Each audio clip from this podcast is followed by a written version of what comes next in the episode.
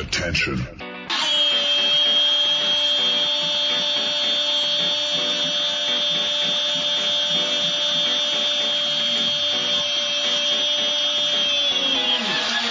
Attention. Das hat Michael Körner getan. Er hat geschrieben, bitte lasst mich in Ruhe und ruft mich nicht mehr an. Also ein Stück Rasen wäre natürlich großartig, aber dazu habe ich äh, jemanden, der tatsächlich ähm, unten in der Nähe des Rasens arbeitet.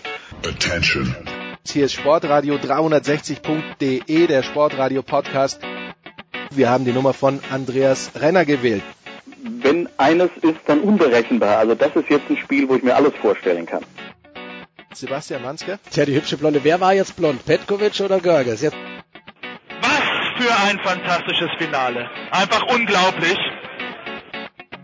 Und Markus Gaub. Wir sind äh, uns, was Sexismus angeht, eigentlich grundsätzlich für nichts zu schade. Das war Markus Kravitz für Sportradio 360. Sportradio 360.de Bis bald. Jetzt. Es geht weiter in der Big Show. Nein, wir beginnen die Big Show 366 mit Fußball. Und äh, in dieser Woche hat er wieder ein paar Minuten Zeit für uns. Der größte SK Rapid Wien-Fan, den es in Deutschland gibt, das ist Thomas Wagner von RTL. Grüß dich, Thomas.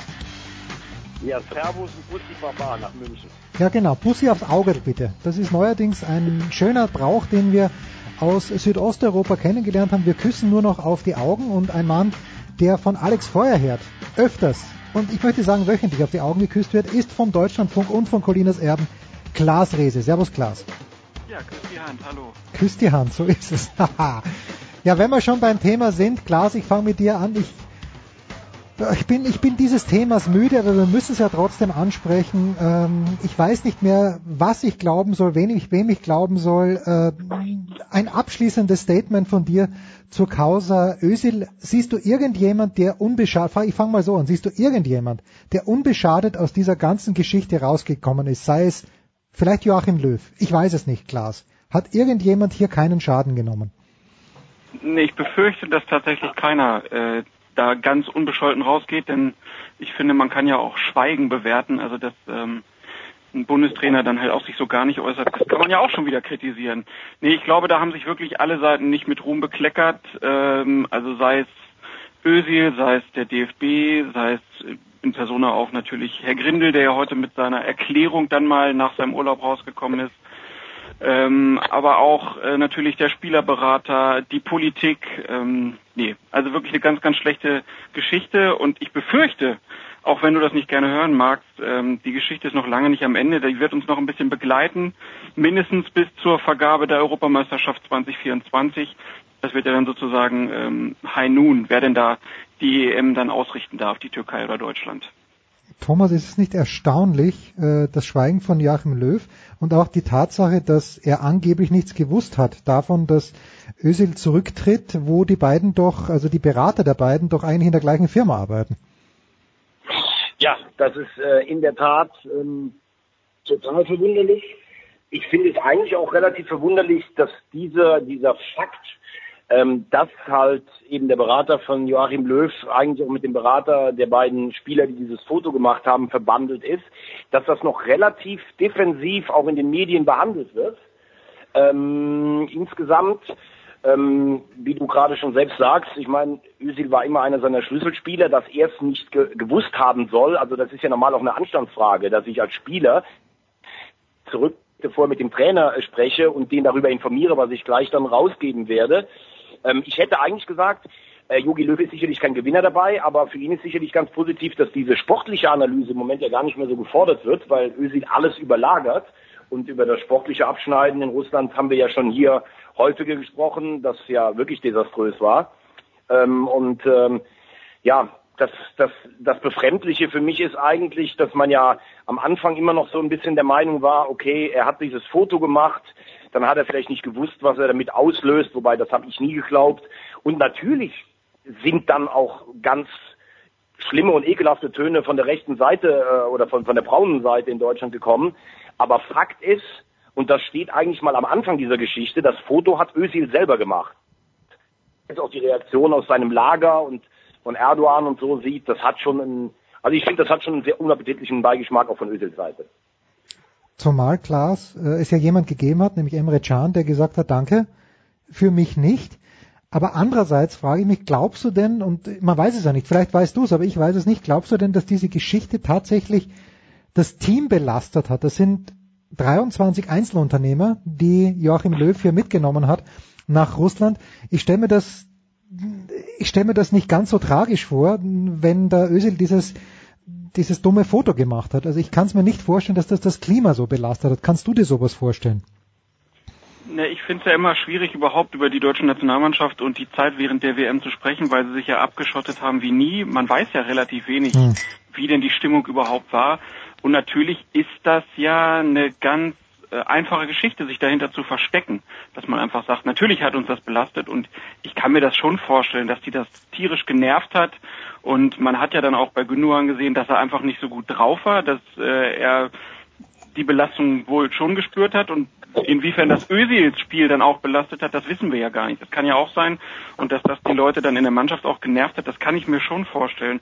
Aber wenn wir uns halt auch die Person Özil dann nochmal angucken, meine, der ist jetzt bald 30 Jahre alt, äh, der darf da aus der Bewertung auf jeden Fall nicht rausgenommen werden. Also der hat, trägt natürlich auch eine Schuld mit und wir wissen alle, dass er ähm, ja, von vielen Seiten beansprucht wird und das ja schon seit Jahren. Also er wurde ja im Prinzip schon von der großen Politik, also von Merkel und Erdogan, äh, ausgenutzt. Also da ist ja dieses Erdogan-Foto jetzt mit dem Trikot. Es gibt dieses Foto in der Kabine von Merkel, was er natürlich gern gemacht hat. Dann das DFB-Präsidium, egal ob es unter Grindel, 20er oder Niersbach war, die ihn da als eine Art Integrationsmaskottchen gern genommen haben, eine Rolle, die ihn ja scheinbar komplett überfordert hat. Dann gibt es seine Berater, seine Familie, ich finde, dass der Fall halt auch ganz klar zeigt, dass äh, so Spieler in ihrer Fremdbestimmtheit, ne, diese vielleicht auch gerne äh, dann annehmen, ähm, ja, dann an solchen Punkten halt auch komplett überfordert sind. Also ich, und dass das dann Auswirkungen halt auch auf das Spiel hat und vielleicht auch auf eine Mannschaft, die dann einfach genervt ist von der ganzen Sache, kann ich mir schon vorstellen. Ja, ich glaube vor allen Dingen würde ich mal sagen, dass Spieler genervt waren, dass sie im Vorfeld permanent zu dieser Causa Stellung nehmen mussten, aber der Einzige, der nicht gesprochen hat, war Özil.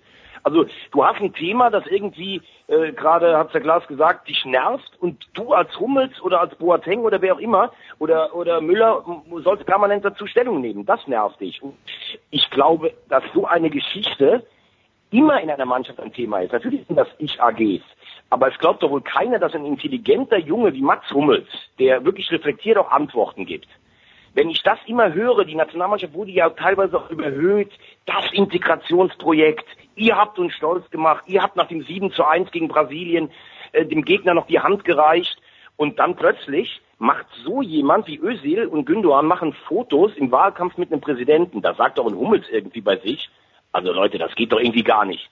Da muss doch jetzt mal eine Erklärung her. Und natürlich ist das ein Thema in der Mannschaft. Dann gibt es dann andere, die schlagen sich auf Özils Seite, da gibt es andere, denen ist eh alles egal. Und so hast du schon auf jeden Fall drei Gruppen da drin.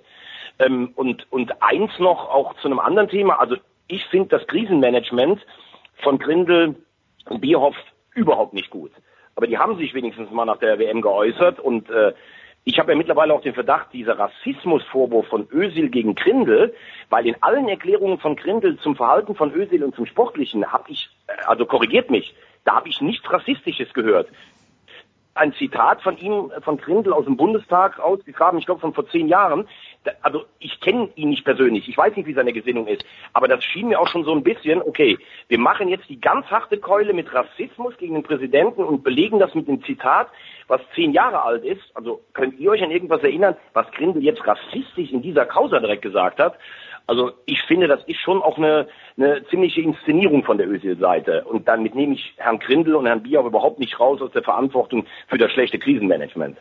Also ich gebe dir ja komplett recht, dass man da äh, jetzt Grindel in den letzten Jahren nicht vorwerfen kann, dass er was Rassistisches gegenüber Özil gesagt hat, aber was er, du hast das Krisenmanagement angesprochen, was halt total verpasst wurde, ist, dass der DFB, dass die Mannschaft sich da ganz klar während der du hast es vorhin die braune Seite genannt, als, als die sich ausgetobt hat, da hat einfach das klare äh, Commitment gefehlt, dass man einfach sagt, nee Leute, das geht so nicht, da, das widerspricht dem, was, was, was wir wollen.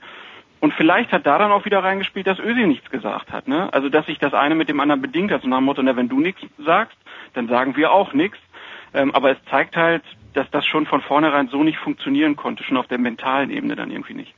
Und, ja. und ich glaube, wir haben ja ganz am Anfang schon darüber gesprochen, ich weiß nicht, wie ihr das seht, als das so zwei, drei Tage aufgeploppt ist, hätte man meiner Meinung nach sagen müssen, als DFB, pass mal auf, Jungs, da droht echt was schief zu laufen.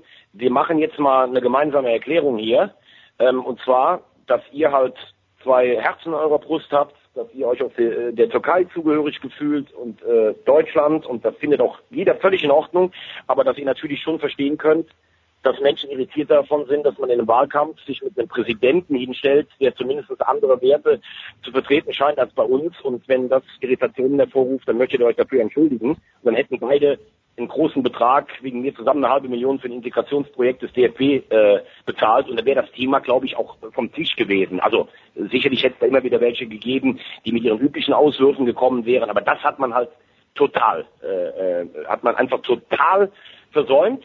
Und nachher dann nach der WM damit zu kommen, das hat dann wirklich was von Nachtreten. Das meinte ich eben mit Krisenmanagement des DFB.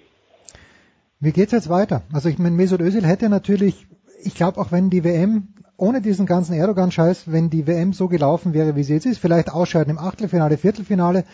Es hat ja nach der WM 2014 auch Leute gegeben, die gesagt haben, so, das war's jetzt, 92 Länderspiele, klar, es ist eine, eine wunderbare Bilanz, er ist Weltmeister geworden.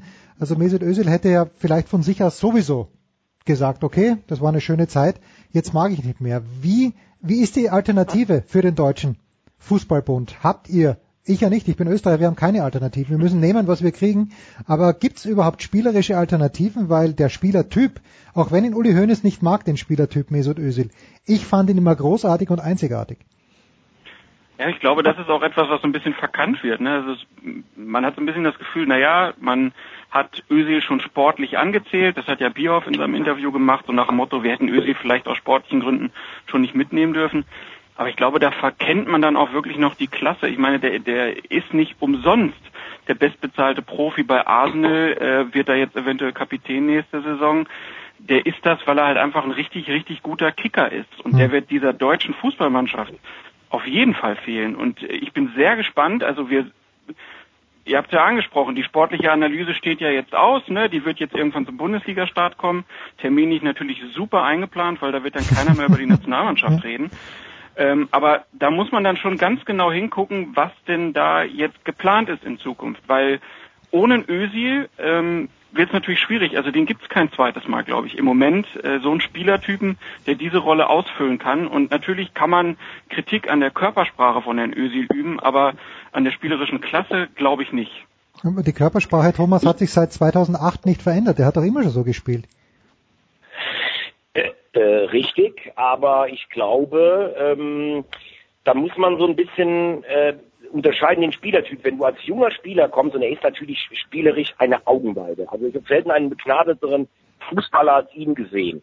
Und in dieses System ähm, oder in dieses, dieses Spielverständnis von Jogi Löw hat das natürlich ideal reingepasst. Da finde ich, tut man dann äh, Özil oft auch ein bisschen Unrecht, wenn man sagt, ja, der spielt dann nur so ein paar Kurzpässe. Das stimmt nicht, denn der hat auch die schwierigen Bälle genommen. Also wenn du keinen wusstest, wo, wo spiele ich hin, du kannst Özil den Ball spielen, der kann was damit anfangen und der leitet den weiter. Also spielerisch ist der für mich schon zwischen internationaler und Weltklasse, überhaupt keine Frage. Aber ich glaube, A, dass der Spielstil der Nationalmannschaft sich ändern muss nach dieser WM. Und ich glaube, dass zum Beispiel auf der Position jemand wie Marco Reus, der viel mehr äh, Zug zum Tor hat, der auch hm. noch hungriger, bissiger ist. Ich glaube, dass der so eine Rolle auch ausspielen kann, weil du gerade nach äh, Alternativen gefragt hast. Und was man nicht vergessen darf, als Özil kam 2008, da war er praktisch so der junge, unbedarfte Künstler, der ein bisschen gespielt hat. Wenn du aber dann fast zehn Jahre in der Nationalmannschaft bist, wenn du fast 100 Länderspiele hast, wenn du Weltmeister warst, wenn du bei Real und bei Arsenal gespielt hast, dann finde ich, kann man schon zu Recht erwarten, dass du auch irgendwann anders am Platz auftrittst. Und das wäre meine sportliche Kritik an Özil. Wenn es in einem Spiel nicht gelaufen ist, wo es wirklich auf der Messerschneide, ja. auf das Messerschneide steht, dann hast du ihn halt auch nicht gesehen. Das mag eine Mentalitätssache sein, keine, das mag eine Sache sein, ich bin gar nicht der Spielertyp, aber ich brauche auf einem Niveau, wo es dann wirklich um Nuancen geht, da brauche ich dann schon auch einen, der mal den Weg weist und sagt, so Jungs, hier ist jetzt das Stoppschild für den Gegner und hier machen wir was. Und das war Özil, glaube ich nicht. Ja, und umso erstaunlicher, wenn Klaas jetzt anspricht, dass er vielleicht Kapitän wird im nächsten Jahr. Es wird kein und es muss auch kein Mark van Bommel aus ihm werden. Aber das war, glaube ich, äh, vom Typ her das diametrale Gegenteil. Wir machen eine ganz kurze Pause in der Big Show 366, sind dann gleich wieder da mit Klaas Rehse, Colinas Erben und Deutschlandfunk und mit Thomas Wagner, RTL.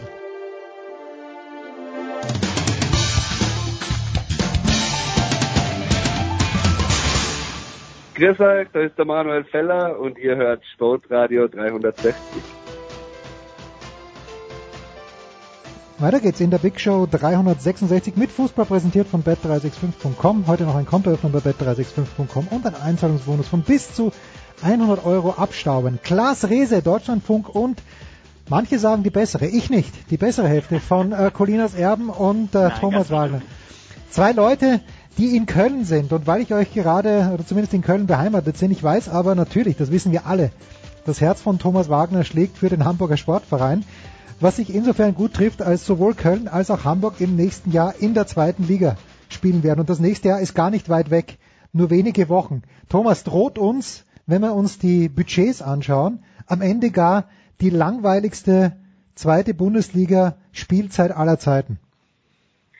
Ich würde es mir sehr wünschen, wenn das nach, seiner, nach seiner Diktion heißen, dass äh, der HSV und der FC vorn wegmarschieren. Aber da würde ich alles Geld dagegen wetten, dass das so ist. Ich nehme einfach nur ein Beispiel von vor zwei Jahren. Stuttgart und Hannover sind abgestiegen. Die hatten beide noch einen höheren Etat, zumindest als der HSV, und haben sich beide so, glaube ich, am letzten Spieltag ins Ziel gestolpert. Also das wird einfach nicht so sein, denn bei beiden Mannschaften oder bei beiden Clubs ist ja die Gefahr sehr groß. Der FC konnte sich lange auf die zweite Liga vorbereiten. Der FC hat teuer eingekauft. Der FC hat einen Trainer, den man unbedingt wollte. Ähm, also hier steht ja in Köln alles auf Wiederaufstieg. Und wenn du dann mal in Stottern kommst, dann ist das natürlich auch so eine Frage, moderne Spielsysteme und so. Ihr wisst ja, wie dann die Mechanismen kreisen. Und beim HSV ist es ja so, dass sich unglaublicherweise im Jahr des Abstiegs dann eine Wahnsinnsaufbruchstimmung breit gemacht hat. Gegen Kiel ist ausverkauft. Dann gucken die Leute auf den Spielplan und sagen, ach, Regensburg und Heidenheim, fünfter, sechster Spieltag, da holen wir sechs Punkte. Hm. Aber ich sag mal, zweiter Spieltag, 13 Uhr, Samstag, Harzwaldstadion, Sandhausen. Ich bin mir nicht sicher, ob da jeder beim HSV weiß, was Sache ist. Und klar ist ja auch, der Druck ist wirklich brutal groß, denn im zweiten Jahr nochmal zweite Liga, dann ist der Etat abgespeckt. Du musst eigentlich jetzt direkt im ersten Jahr hochgehen. Und wenn ich sehe, mit Gideon Jung und Papadopoulos zwei Abwehrspieler, beide mindestens ein halbes Jahr äh, weg, dann sage ich so, da könnten schon Mannschaften wie Ingolstadt, die sich gut verstärkt haben, wie Bochum, die einen guten Lauf haben, wie vielleicht Union dazwischen punkten. Äh, und es gibt halt nur zwei feste Plätze. Also ich wünsche, dass beide Teams aufsteigen, aber ich glaube, das wird ein schweres Stück Arbeit. Die Allianzen von Herrn Feuerherz sind völlig klar, Klaas. Deine Allianzen kenne ich nicht. Äh, liegen die in Köln oder bist du auch abtrünnig geworden? ich, ich war, ich musste nicht abtrünnig werden. Ich bin nie FC-Fan oder irgendwas gewesen. Ich komme aus der Gegend von Hannover, von daher habe ich ah. den Verein viel im Blick und da musste ich jetzt eben natürlich auch ein bisschen schmunzeln, weil ich erinnere mich gut an die Zweitligasaison mit 96 und dem VfB Stuttgart. Die zweite Liga, das werden vor allen Dingen die Fans äh, natürlich dann auch nochmal wieder neu lernen müssen, gerade die vom HSV. Ähm, da sind alle Spiele so, eigentlich kein Team es schafft, über 90 Minuten ein Spiel zu dominieren, sondern du hast immer wieder Ausreißer und äh, du musst halt davon ausgehen, dass du Mannschaften nicht unbedingt an die Wand spielst jede Woche. Und das kann sehr anstrengend werden. Ich bin sehr gespannt, äh, was denn mal passiert, wenn mal zwei Spiele nicht gewonnen werden, gerade hier in Köln. Ähm, man ist natürlich sehr euphorisch jetzt, wie die Mannschaft umgebaut wurde, neuer Trainer, äh, die Zugänge scheinen zu passen. Aber ja, ob sich das dann über die gesamte Saison so halten lässt, da bin ich sehr skeptisch. Und ihr habt schon ein paar Namen genannt. Äh, es wird mit Sicherheit zwei Mannschaften wieder geben, die überraschen, die in dieser Saison weit oben mitspielen. Und ich glaube auch noch nicht an den Durchmarsch von den beiden, egal wie hoch der Etat ist. Was ist die Handschrift von Christian Titz, Thomas? Der hat ja, ich meine, die Hoffnung war ja lange, lange da in Hamburg. Ich habe mir auch gedacht, ne, zwei Siege hintereinander, plötzlich sind sie wieder mitten im Geschäft. Aber der, der Titz hatte eigentlich eine leichte Aufgabe gehabt. Niemand hat was erwartet von ihm. Jetzt erwarten alle den Aufstieg von ihm. Äh, ja und nein. Ähm, du hast vollkommen recht. Aus der Situation konnte er eigentlich nicht mehr viel verlieren nach dieser, nach diesem katastrophalen Missverständnis von Herrn Bruchhagen, der ja als der große weise Mann der Bundesliga gilt. Also Bernd Hollerbach, wenn man, wenn man gesehen hat, wie die in Würzburg Fußball gespielt haben, zu diesem Kader. Ich habe es damals direkt gesagt und da gibt es Zeugen für. Ich habe gesagt, das ist der Abstieg. Bin leider ähm, bestätigt worden. Aber Pitz hat schon geschafft, äh, nochmal die Leute mitzunehmen. Das war gar nicht so einfach in der Situation. Und er hat es ja tatsächlich geschafft, dem Potenzial des Kaders, weil du hast ja Spieler wie Ito, Waldschmidt, Hans, Holtby, äh, einfach zu sagen, wir spielen jetzt mal Fußball. Und sarkastisch kann man ja sagen, hast du den besten Fußball seit fünf Jahren gespielt und ist dann abgestiegen. Hm. Aber klar ist natürlich auch, du hast jetzt eine ganz andere Aufgabe. Du musst, du wirst gejagt. Karl hat vollkommen richtig gesagt, es gibt kein Spiel, was du in dieser Liga 4-5-0 gewinnst und das zweimal hintereinander. Das wird dir vielleicht zweimal in 34 Spielen passieren. Und äh, du musst der Mannschaft klar machen, dass es auf Mentalität auskommt, dass es auf Geduld ankommt. Du wirst dann irgendwann zu Hause gegen Regensburg, wird in der 85. Minute 0-0 stehen oder sowas. Gar keine Frage. Und ähm, du musst natürlich, ich glaube, das ist auch so ein kleines bisschen das Problem oder, oder könnte eins werden. Tipp kommt aus dem Nachwuchs, der will sehr viele junge Spieler fördern, was ich super finde. Aber ich glaube, du brauchst auch einfach so ein paar Leute, und das hat Becker ja auch so angedeutet mit dem einen oder anderen Neuzugang. Du brauchst halt auch ein paar Spieler, die die zweite Liga kennen, die einfach ja. wissen, was auf dich zukommt. Weil wenn du da irgendwann in Heidenheim im Winter aus der Schwäbischen Alb weggeflext wirst als 18-Jähriger und da stehen 10.000 Johlen im Schnee, dann weiß ich nicht, ob du das als 18-Jähriger so gewohnt bist. Plastischer könnte man es nicht ausdrücken. Weggeflext äh, auf der Alpen bei Schneefall. Das ist großartig. Was ist eigentlich aus Stefan Rutenbeck geworden, Klaas? Oh, das ist eine gute Frage. Ist er im Nachwuchs wieder gelandet? Ich weiß es gar nicht. Ja, der ist wieder U19. Ne? Der ist U19-Trainer wieder, genau, wo er herkam. Zu Recht oder nicht zu Recht? Weil ich fand die Begeisterung, auch diese Wehleidigkeit, die er teilweise mitbrachte, die fand ich großartig. Ja, aber ich glaube, in Köln nochmal mit Rutenberg jetzt den Zweitliga-Aufstieg angehen, das wäre schwierig zu verkaufen gewesen und jetzt mit Markus Anfang jemanden, der ja nun auch eine FC-Geschichte hat, der bei Holstein Kiel gezeigt hat, dass er aufsteigen kann, der gezeigt hat, dass er die zweite Liga kennt, ähm, der auch den Club kennt. Ich glaube, das hat sehr, sehr viele Vorteile. Deswegen hat man auch das Geld äh, da in die Hand genommen. Ich glaube, die Wahl ist keine schlechte und das, was er jetzt bisher hier in, in Köln so auch äußert, das kommt, glaube ich, ganz gut an. Das ist ja hier auch nie zu unterschätzen, wie wichtig das ist, dass man halt auch die richtigen Sachen sagen kann. Ob seine Spielidee dann verfängt, das wird sich zeigen. Ich habe es gesagt, das ist äh, nie ganz einfach, mhm. aber die Entscheidung da zu treffen von Rutenbeck weg und hin zu Anfang, ich glaube, das war die richtige. Jetzt läuft im Moment gerade, das ist jetzt ein ganz, ganz, ganz, ganz harter Bruch, Thomas, aber im Moment läuft, wenn ich richtig informiert bin, die Wasserball-Europameisterschaft der Damen. Ist das richtig, Thomas?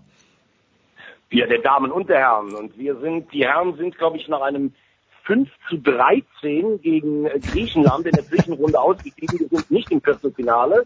Unsere Damen haben es im Viertelfinale geschafft. Da weiß ich aber jetzt gar nicht, gegen wen sie spielen, beziehungsweise ob das Spiel vielleicht gestern schon war. Ich weiß nur, die Erben Rainer Osselmanns, wenn wir schon bei den Erben Colina sind, sind leider raus. Ja, und die Frauen sind, die Frauen sind auch raus. Recht deutlich gegen die Niederlande 22 zu 2. Okay, und jetzt, jetzt ist der Moment gekommen, wo ich hier in Köln-Klettenberg äh, niederknie. Frank Buschmann und ich sind raus es ist jemand in der Leitung, der sich noch mehr für Wasserball zu interessieren scheint als wir. Ganz ehrlich, hier alle Grüße in Richtung Colinas Erben. Ganz klar. Also ich bin, bin auch geplättet jetzt, Klaas. Warum? Warum ist das so? Naja, ich arbeite beim Deutschlandfunk und wir okay. machen ja nicht nur Fußball, sondern müssen auch sowas im Blick haben. Ja, okay. Die Hockeyfrauen haben es übrigens geschafft gestern. Die mhm. haben es äh, gut gemacht gegen Argentinien 3-2 gewonnen bei der WM in England. Das vielleicht auch noch am Rande. Das ja, war sehr erfreulich. Also diese Brücke, die gerade wieder am Einstürzen ist, die ich, die ich bauen wollte, der Thomas, als er das allererste Mal, glaube ich, hier bei Sportradio 30 am Sta Sportradio 360 am Start war, das war 2012 meinetwegen, hat er uns erzählt, dass er mit seiner Tochter nach Holland gefahren ist, um dort sich ein Wasserballspiel anzuschauen zwischen Deutschland und Holland. Und da habe ich mich jetzt gefragt, wie viel Geld hat er da auf den Tisch gelegt, der Wagner? Was kostet ein Eintritt, Thomas Wagner, für, für ein normales Länderspiel Wasserball Deutschland gegen. Nee, es war, ähm, es war die Europameisterschaft in Eindhoven, also das stimmt in Holland, aber es war das Viertelfinale damals gegen Italien. Wir haben 4-9 verloren. Und ähm, Eintrittskarte, glaube ich, war für einen, äh, also ich glaube, ich habe 20 bezahlt, für meine Tochter 8 und sie wollte unbedingt so eine Badekappe mit diesen, äh, mit diesen Ohrmuscheln da drauf haben.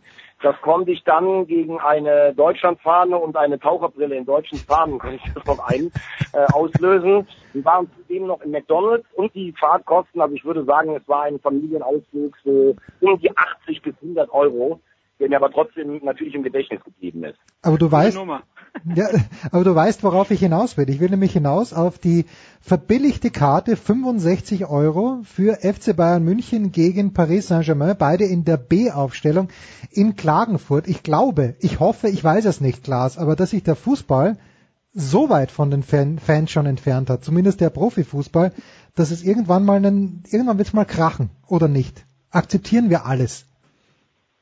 Ja, ich meine, das, das hat, man hat das ja auch bei der Nationalmannschaft gesehen. Ne? Die sind im Trainingslager und da gibt es nicht eine Trainingseinheit oder ein Trainingsspiel, wo Fans dann zugelassen werden. Ähm, da denkt man dann ja halt auch immer so, das ist doch, das ist doch total dämlich, weil ich erinnere mich selber noch ähm, in der Trainingsschule in Basinghausen, wo ich mein erstes Training der Nationalmannschaft gesehen habe, mein erstes Autogramm von, äh, ich glaube, Gründel war es, von Eintracht Frankfurt. Das prägt ja auch total mhm. und man verliert dadurch auch irgendwie, glaube ich, eine eine Generation so ein bisschen, wenn man sich dann halt so abschottet. Ich meine, was waren das? 65 Euro für eine ermäßigte Karte? Genau, genau. Stadion nur halb voll, das heißt, die Stimmung ist auch noch mies, äh, obwohl da zwei so Top-Vereine antreten. Also da ist natürlich komplett recht, wenn jetzt alles kommerzialisiert wird, selbst die äh, Testspiele auf so einem Niveau, da muss man halt gucken, wie lange das dann noch aufrecht äh, zu erhalten ist. Thomas, wie begeisterst du deine Kinder? Also mein Sohn ist ein Sportnerd, da habe ich äh, keine Sorgen, der ist, ist, ist im Tennis besser drin als ich, im Fußball kennt er jeden Spieler. Aber wie, wie begeisterst du deine Kinder? Ja, also ich meine, ich habe ja drei Mädels und äh, es war jetzt auch nicht mein großes, äh, mein großes Ziel äh, irgendwie, dass ich sage, äh, ihr müsst jetzt irgendwie euch für Fußball interessieren, aber die beiden Großen wohnen ja in Karlsruhe ähm, ihre Mutter hat eine Dauerkarte beim KSC. Ich glaube, wenn du beim KSC bist, da bist du auch mittlerweile bodenständig. Diese großen Zeiten unter, unter Winnie Schäfer, die sind ja auch vorbei. Ich nehme sie dann ab und zu auch mal mit, wenn ich im Stadion bin. Äh, Nele, meine jüngste Tochter, habe ich halt hier in Köln beim FC angemeldet, ähm, weil ich finde das eigentlich ganz schön, wenn man sich als Kind auch für den Verein in der Stadt, wo man groß wird, äh, ein mhm. bisschen interessiert. Sie foppt mich dann immer ganz gerne, wenn der, wenn der FC mal gewonnen hat und der HSV nicht. Sie ist aber eigentlich mehr begeistert äh, von den Kölner Haien und da vor allen Dingen von Sharky, von dem Maskottchen. äh, da geht sie ganz, geht sie ganz gerne hin, aber da müssen wir gar nicht drüber reden. Es ist, äh, ich weiß auch nicht, ich meine, alle sagen immer, der Fußball muss aufpassen, nicht, die, nicht den Kontakt zu verlieren. Meiner Meinung nach hat er das schon völlig. Hm. Ähm, also das ist ja Wahnsinn für ein Testspiel 65 Euro. Und das, was Klaas auch völlig zu Recht sagte, ich, ich ertrage es einfach nicht mehr. Die sperren sich drei Wochen in Südtirol weg, kein einzig öffentliches Training. Da, da, da sind irgendwelche Fans am Zaun, die wollen nur einen Schnappschuss haben.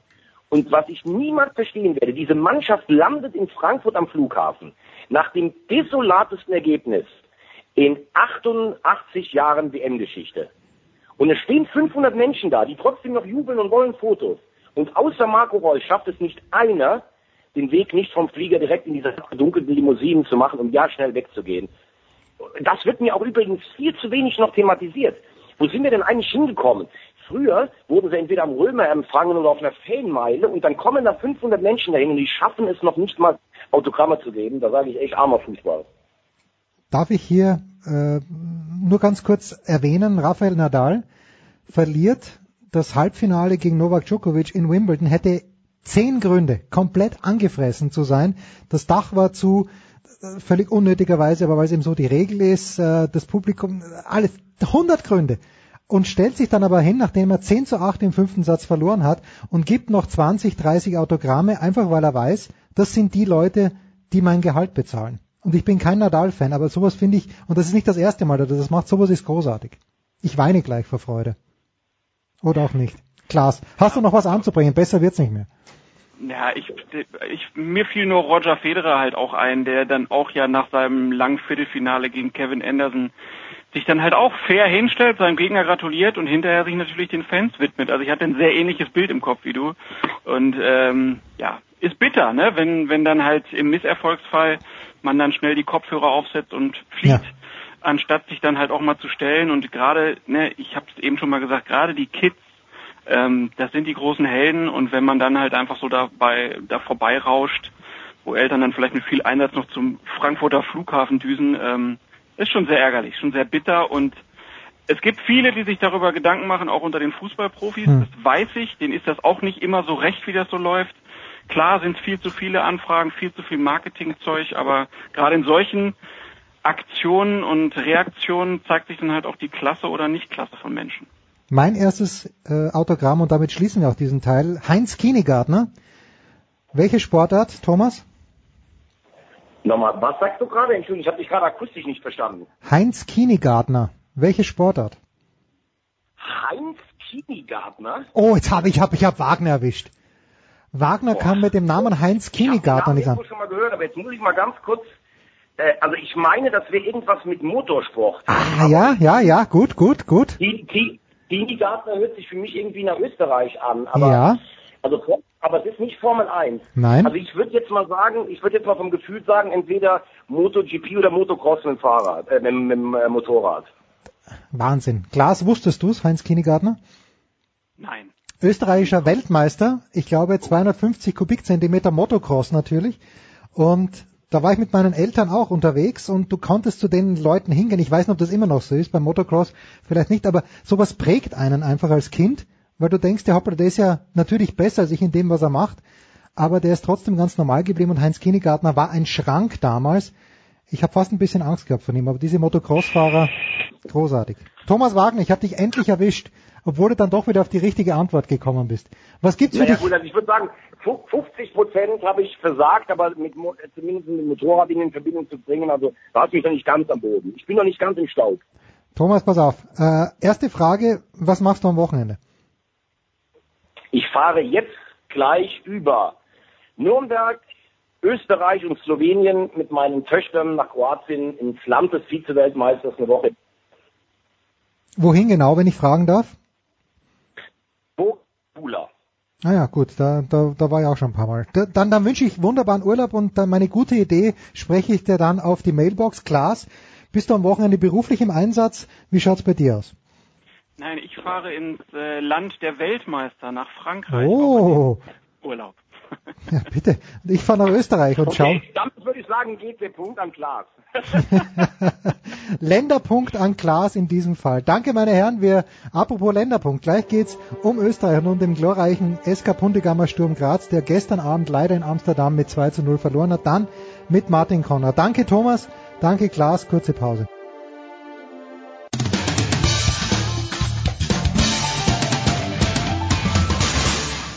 Ja, hallo, hier ist der David Storer und ihr hört Sportradio 360. Schaut mal was. Es geht weiter in der Big Show 366 und äh, jetzt müssen Tränen getrocknet werden. Und wer könnte das besser als der Mann, der mit einem äh, rot-weiß, nicht mit einem rot-weiß-roten, sondern mit einem rot-weißen Handtuch großgezogen wurde. Ich ein schwarzer, er ein rot-weißer, Martin Konrad, Sky Austria. Servus Martin. Grüß euch, oder grüß dich in dem Fall. Wir hoffen noch auf Alfred Tatar. Vielleicht hat er noch ein paar Minuten Zeit für uns, wenn er sich meldet, der Chefcoach.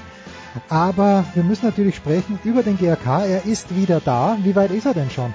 Martin, ich habe vor kurzem im Standard was gelesen. Die haben ja kurzzeitig anders äh, einen anderen Namen tragen müssen und jetzt sind sie aber wieder der GRK. Wo, wo sind sie? Wann dürfen wir sie in der Bundesliga erwarten? Du, das mit dem Namen, das war ja nur vor 2012, 13 war das, als der Club im Frühjahr gegründet wurde und nachdem da der ursprüngliche Club noch ein Insolvenzverfahren hatte, äh, hat man aus dem KNC gemacht, aber Ah, ja. das ist dann innerhalb von einem Jahr Der Gatz. ist dann der Club äh, ist dann der Club in das Gesamtunternehmen äh, unter Anführungszeichen integriert worden. weil Es ist ja die Fußballsektion. Es gibt ja auch andere Sektionen, Tennis, Wasserspringen und ich weiß nicht was sonst noch alles. Hat ja mal einen Eishockeyclub übrigens auch gegeben, aber das ist jetzt schon länger her. ähm, aber das nur so am Rande. Also das heißt, das ist der GAK, der natürlich äh, trotzdem sich mit den Ereignissen, die da in den letzten ähm, gut zehn Jahren passiert sind, sich nicht mehr auseinandersetzen möchte. Auch ein mögliches Gerichtsverfahren hat dann eigentlich nichts mit den aktuellen äh, handelnden Personen zu tun, weil es eben eine Neugründung war im Jahr 2013 im Frühjahr und dann Mhm. hat man im Sommer 13 äh, in der letzten Leistungsstufe mit einer Mannschaft begonnen zu spielen und das Ergebnis ist jetzt fünf Jahre später, fünf Meistertitel später eben der Sprung von der achten Leistungsstufe in die dritte Leistungsstufe, die eben in Österreich Regionalliga heißt. Und da ist es nimmer weit bis in die zweite Liga und in der ersten Liga äh, spielen in dieser abkommender Saison ja zwölf Mannschaften. Eine davon, der glorreiche SK Puntigammer Sturm Graz. Jetzt äh, haben die am Mittwochabend 2 zu 0 verloren. Ich habe tatsächlich das ganze Spiel gesehen. Erstens einmal mein Eindruck, Martin, Ajax Amsterdam ist eine gute Mannschaft und ich bin jetzt nicht hoffnungslos. Ich glaube, Sturm wird nicht gegen den Abstieg spielen. Was nimmst du denn mit aus diesem 0 zu 2 vom Mittwochabend? Ein hochverdienter Sieg von Ajax, der zwar, was die beiden Tore betrifft, jetzt eher glücklich war. Insgesamt ja. war es aber ein, ein Spiel auf schiefen Ebene, nur man darf jetzt ja nicht Ajax als Maßstab äh, für Sturm nehmen, was die Ziele in der österreichischen Bundesliga betrifft. Ich meine, Ajax würde in Österreich um den Titel spielen. Ähm, äh, das ist in Österreich dem FC Salzburg vorbehalten. Das heißt, Sturm hat die Möglichkeiten, auf alle Fälle wieder international dabei zu sein, also unter die Top 4 oder Top 5 zu kommen. Das traue ich dieser Mannschaft zu. Es ist äh, eine große Veränderung gewesen. Es sind äh, vier, fünf Spieler weggegangen, die diese Mannschaft äh, in der letzten Saison tatsächlich zur Vizemeisterschaft geführt hat und auch diese Mannschaft ähm, zum Cupsieg geführt hat. Jetzt gibt's neue Spieler und ich sage mal, es ist nicht unähnlich. Äh, Im letzten Jahr im Sommer war die Mannschaft auch noch nicht eingespielt. Also ich traue dieser Mannschaft sehr wohl zu, dass sie vielleicht nicht Vizemeister wird, aber auf alle Fälle einen Europacup hat. Was die aktuellen Ziele betrifft, Champions League, ich meine, es ist noch alles möglich in einer Woche Mittwoch gegen Ajax, aber im Normalfall ist die Truppe eben von der Qualität her nicht in der Lage, gegen diesen Club und gegen diese Mannschaft sich durchzusetzen. Aber ich meine, es ist nicht ausgeschlossen. Äh, da darf man dann, glaube ich, auch nicht zu enttäuscht sein. In Wirklichkeit geht es darum, dass man vielleicht am Ende mit dieser Mannschaft ähm, in die Europa League vielleicht äh, kommt. dann äh, trotzdem in die Europa League einziehen kann. Genau.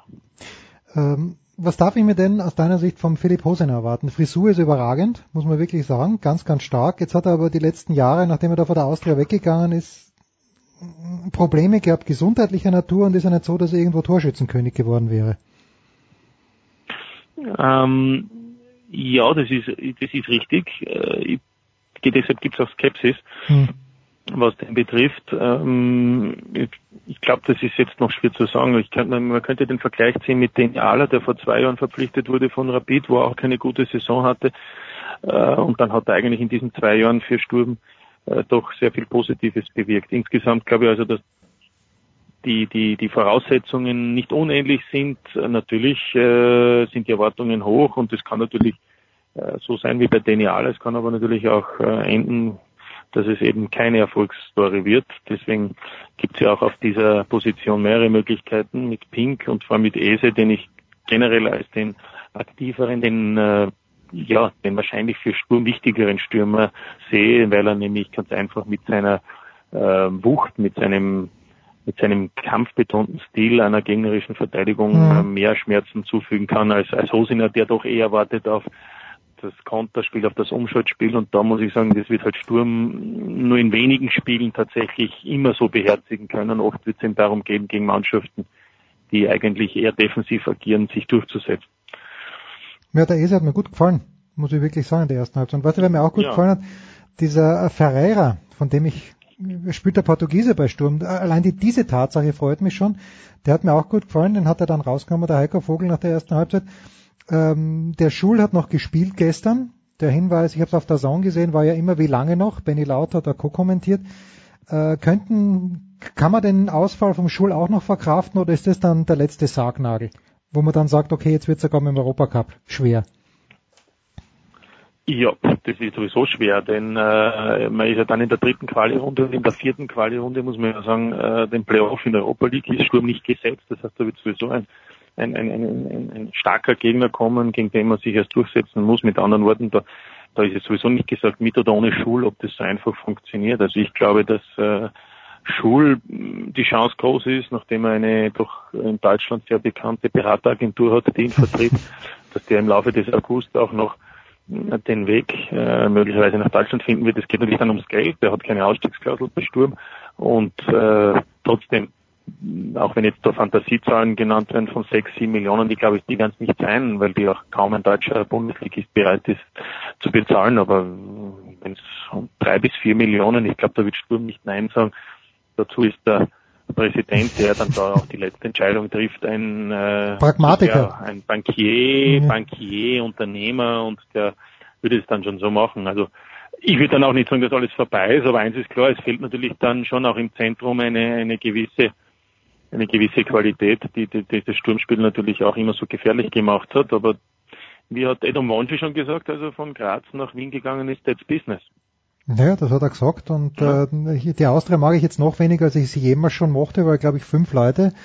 Da, wobei mir fehlt da eigentlich gar keiner. Ich habe äh, irgendwie ein blindes Gottvertrauen in den Vogel, dass das einigermaßen, der das schon hinkriegt und am Ende des Tages ist eh wurscht. Weil ich hoffe, also in diesem Jahr hoffe ich wirklich, Martin, dass Salzburg Meister wird, weil ich fände es eine, und wir haben das eh schon besprochen, ich fände es eine, äh, eine gottlose Ungerechtigkeit, wenn Salzburg sich über die letzten Jahre diesen Champions League Fixplatz erarbeitet und dann im kommenden Jahr Rapidmeister wird. Wie haben sich denn die Salzburger verändert, außer dass äh, einer der Lieblingskicker meines Sohnes Sladi Junusovic nach Salzburg gekommen ist. Ja, das ist ja das Interessante. Während es sonst eigentlich in den letzten Jahren immer so war, dass die sogenannten Herausforderer im Rahmen ihrer Möglichkeiten Veränderungen vorgenommen haben, also praktisch kaum welche, weil es auch nicht die, die finanzielle Möglichkeit gab, sich derartig zu verstärken. Und oft gab es halt so ein, zwei Veränderungen, äh, ist es diesmal genau umgekehrt. Bei den Herausforderungen unter Anführungszeichen Rapid, Sturm, Austria Wien, große Veränderungen. Und bei Salzburg, wo eigentlich immer der Umbruch war, weil immer im Juli fünf, sechs Stammspieler den Weg in eine andere Liga gefunden haben äh, und, und man dann immer gesagt hat, die brauchen jetzt wieder drei, vier Monate und mhm. so war es dann ja auch. Die Champions League wurde nicht geschafft, die Qualifikation. In der Meisterschaft gab es äh, im Herbst oft so einen Hänger im August, September. Man war nicht immer ganz vorne dabei und dann in der Gruppenphase der Europa League ist man dann meistens wieder dann in Form gekommen im Oktober, November, hat die Punkte gemacht, um auch zu überwintern und in der Meisterschaft war man dann meistens schon vorne am Ende des Jahres und im Frühjahr war es dann ohnehin nur ein Heimspiel auf dem Weg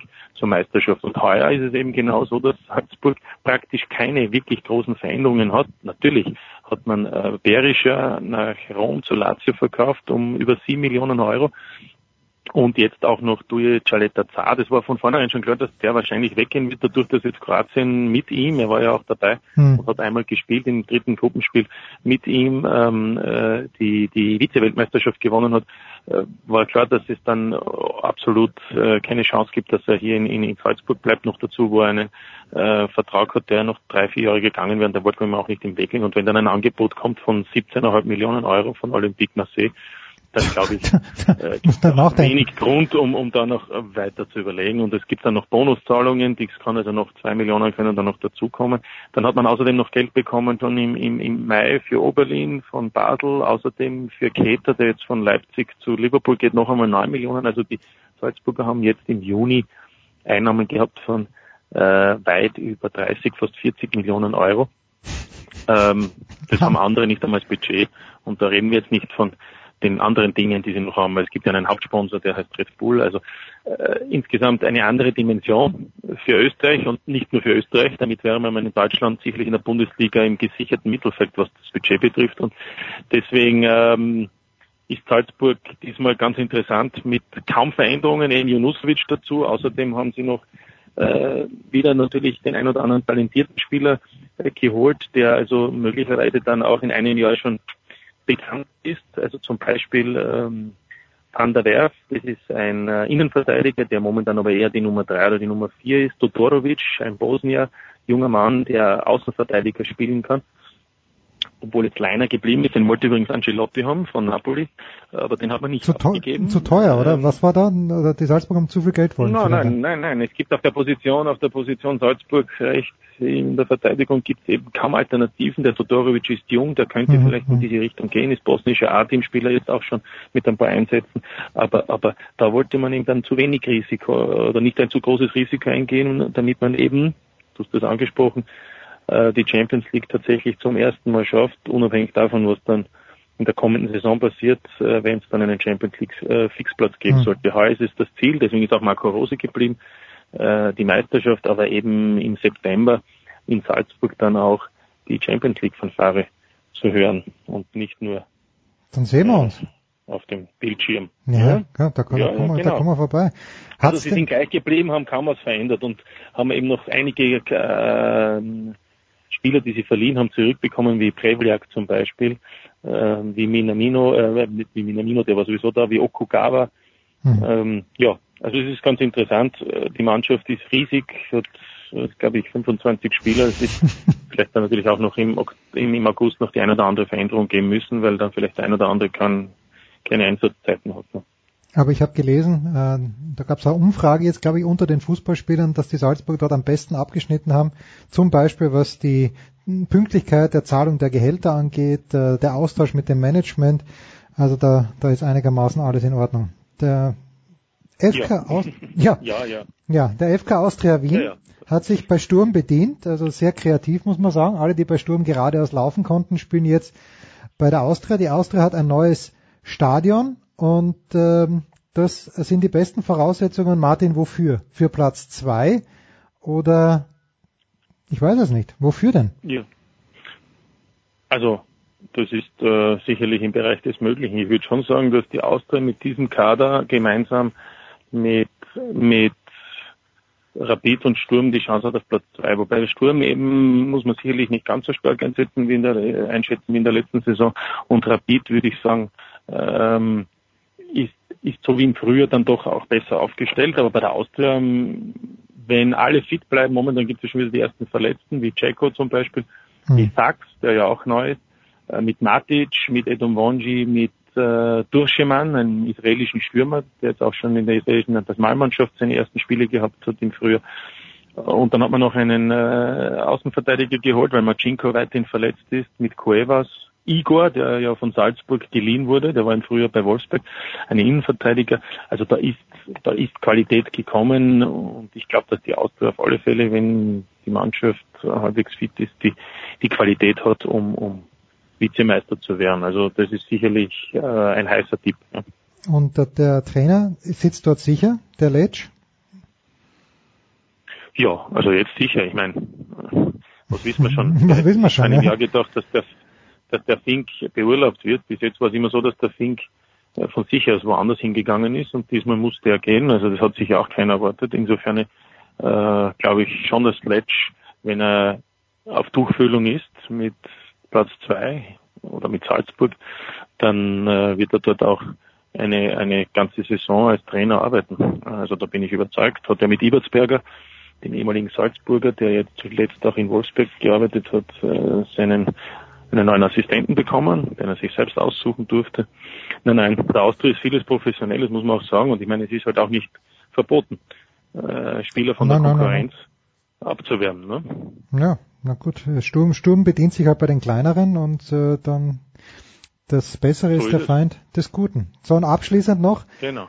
Äh, weil wir Thomas Wagner davor gerade in der Sendung gehabt haben, der interessiert sich natürlich nur für einen Verein, für den angeblichen Rekordmeister. Wir haben das ja schon besprochen. Der eigentliche Rekordmeister ist ja die Austria, aber Rapid zählt halt die Titel, die im 14. Jahrhundert gewonnen wurden, auch noch dazu. Wie schaut genau. denn aus mit den, mit den Grün-Weißen, dem Herzensclub in Österreich von Thomas Wagner? Ja, die haben sich auch bedient bei Sturm. Mit ja, mit, denen, mit ja. dann auch noch Dani Ahler. Dem Potsmann genau, weine ich genau, nichts also nach. Potsmann kann gar nichts. Potsmann ist, ist absolut ersetzbar. Ja, bist du, bist du trotzdem ähm, einer der wenigen. Wenn du bei Sturm einige Spieler fragst, okay. wer, äh, welche Spieler sozusagen am meisten fehlen Aha. in der Truppe, dann werden zwei Namen genannt. Äh, bei vielen Spielern, die jetzt noch beim SK Sturm sind, und da ist der eine der Botsmann und der andere der Röcher. Ja, der Röcher, das, das ist, das ist bitter. Geht nach Ingolstadt, zweite gegen, deutsche Liga. Gegen, nicht, nicht, genau, da, da kann man auch diskutieren, aber hm. nichts gegen Ala und nichts gegen äh, Edom Wonji und Ceko. Aber ich will nur sagen, also die, die, die Bedeutung ist dann oft für Menschen, die mit direkt sozusagen täglich im Training arbeiten. Da geht es ja nicht nur um das, was auf dem Feld passiert, mhm. sondern auch, wie die Spieler noch abseits des Spielfeldes einwirken, ist dann oft eine andere. Insofern würde ich den Potsmann nicht unterschätzen, wie er dann bei Rapid spielt, ist wieder eine andere Angelegenheit, aber bei Sturm war er sicherlich jetzt vor allem in der letzten Saison einer, der nicht wegzudenken war. Ja, sie haben dann noch einen Stürmer, das heißt mehrere geholt, nämlich André Ivan. Äh, der wurde von Krasnodar geholt. Ähm, Offensivmann hm. und kann aber auch äh, also ein Flügelspieler sein. Sturmzentrum ist eher die Nebenposition und der ist irgendwie der Satz für den Joelton. Und dann gibt es den Pavlovic, der ist ja schon eigentlich im April äh, offiziell vorgestellt worden. Der hat sich beim FC Kopenhagen jetzt nicht mehr richtig durchsetzen können, ein serbischer Stürmer, aber der hat sich jetzt verletzt. Und äh, das dürfte, nachdem wir eine Muskelverletzung haben, noch äh, bis Anfang September dauern, bis er wieder einsatzbereit ist. Das heißt, den sieht man jetzt nicht. Deswegen wurde ja den ja aller verpflichtet, weil der sich eben verletzt hat. Und dann gibt's noch ähm, Spieler, die man nur kennt, wenn man die Liga verfolgt, wie Matic, äh, der eben in St. Pölten gespielt hat, oder Barac, der hat in Kroatien gespielt, in Osijek. Und ähm, ja, einen haben sie noch geholt. Stimmt, der ist nicht so unwichtig bei der Admira gewesen. Der war mhm. im Herbst äh, einer der auffälligsten in der Scorerwertung ganz vorne bei äh, der österreichischen Bundesliga. Und dann ist er nach England gegangen, in die zweite Liga. Dort hat er sich nicht durchgesetzt und jetzt bei Rapid, aber er ist auch nicht ganz fit, also muss man abwarten. Aber Rapid ist sicherlich äh, insgesamt, auch wenn Schaub weg ist, äh, wenn Joelton weg ist, wenn Quilitaya weg ist, ähm, und Galvao, das darf man nicht vergessen, der ist auch weg, der war wichtig, der Brasilianer in der Linksverteidigung oder mhm. in der Innenverteidigung, je nachdem, wie sie gespielt haben. Also ist ja auch dort große Veränderung, aber ich würde mal sagen, es ist trotzdem äh, vom, vom Level her ähnlich wie im Frühjahr.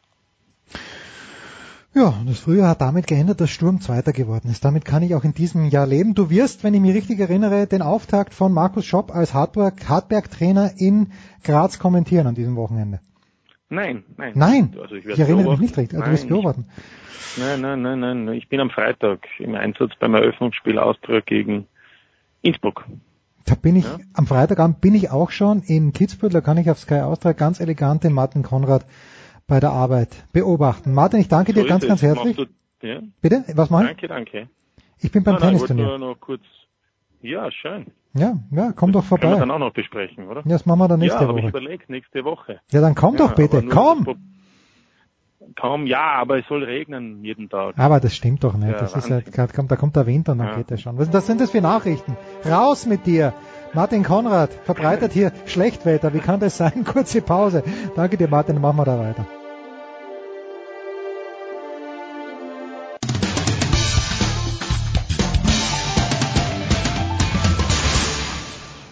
Hallo, da ist der Dominik Diem und ich höre Sportradio 360.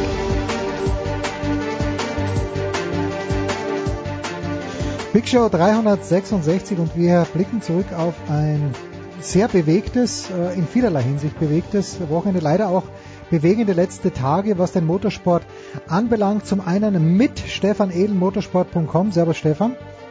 Seid gegrüßt miteinander. Und dann äh, Stefan der Voice Heinrich. Der Voice, grüß dich.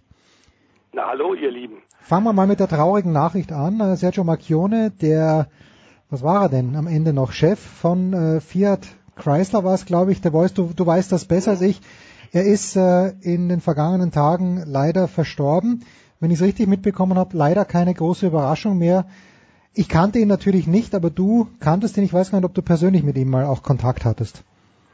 Äh, ja, zweimal, aber flüchtig. Also äh, es ist völlig klar, dass so ein Mann, der ähm, also zu den Hauptprotagonisten der weltweiten Automobilindustrie äh, zählt, natürlich hunderte von Leuten pro Tag ja. gesehen, kennengelernt hat, Smalltalk gemacht hat.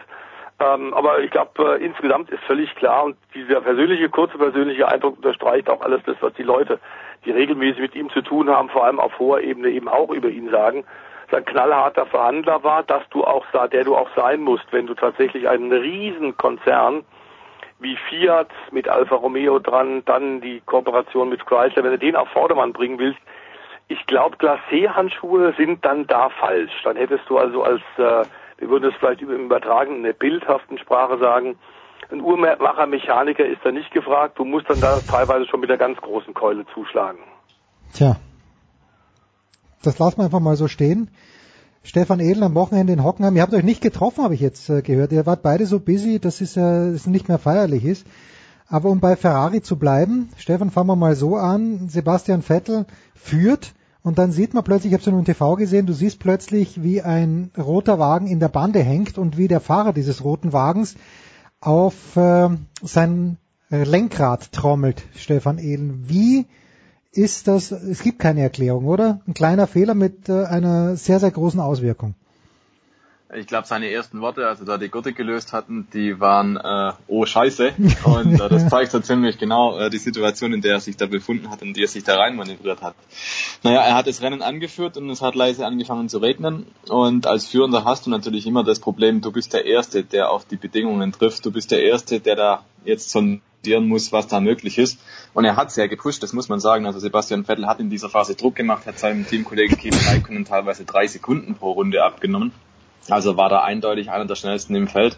Ja, und hat dann halt einfach vor der Sachskurve überschätzt, äh, wie viel Grip da da ist. Und mhm. dann ist er einfach abgerutscht und Hockenheim ist ein Kurs der alten Schule, Traditionsrennstrecke, da gibt's halt noch ein Kiesbett.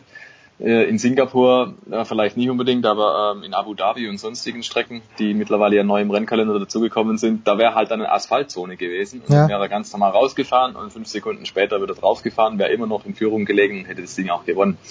Ja, und so ist es halt ein kleiner, aber feiner Fehler. Äh, Jacques Villeneuve hat gesagt, das ist recht äh, ein kostspieliger Fehler, den er da gemacht hat, den er da unterlaufen ist, weil natürlich er den Sieg hergeschenkt hat auf der einen Seite und das Blödeste, was passieren hat, konnte, ja genau ausgerechnet WM-Rivale Hamilton gewinnt das Ding. Und wir hatten das schon in der Vergangenheit ein paar Mal, dass da der Vettel bzw. das Ferrari da Fehler gemacht haben. Ich erinnere an Singapur letztes Jahr.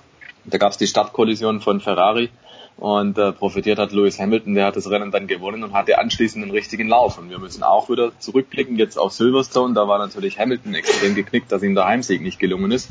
Der hatte jetzt ein paar durchwachsene Rennen, aber immer wenn Hamilton so dermaßen down war, also wenn er da so ein bisschen zurückhaltend war, wenn er ein paar Klatschen gekriegt hat und dann aus einem Grund mal wieder einen Sieg gefeiert hat, dann hat man immer in der Vergangenheit gesehen, das ist für den psychologisch scheinbar wie so, ein, wie so eine noch, nochmal Frischzündung hm. dass er dann nochmal richtig neu loslegt.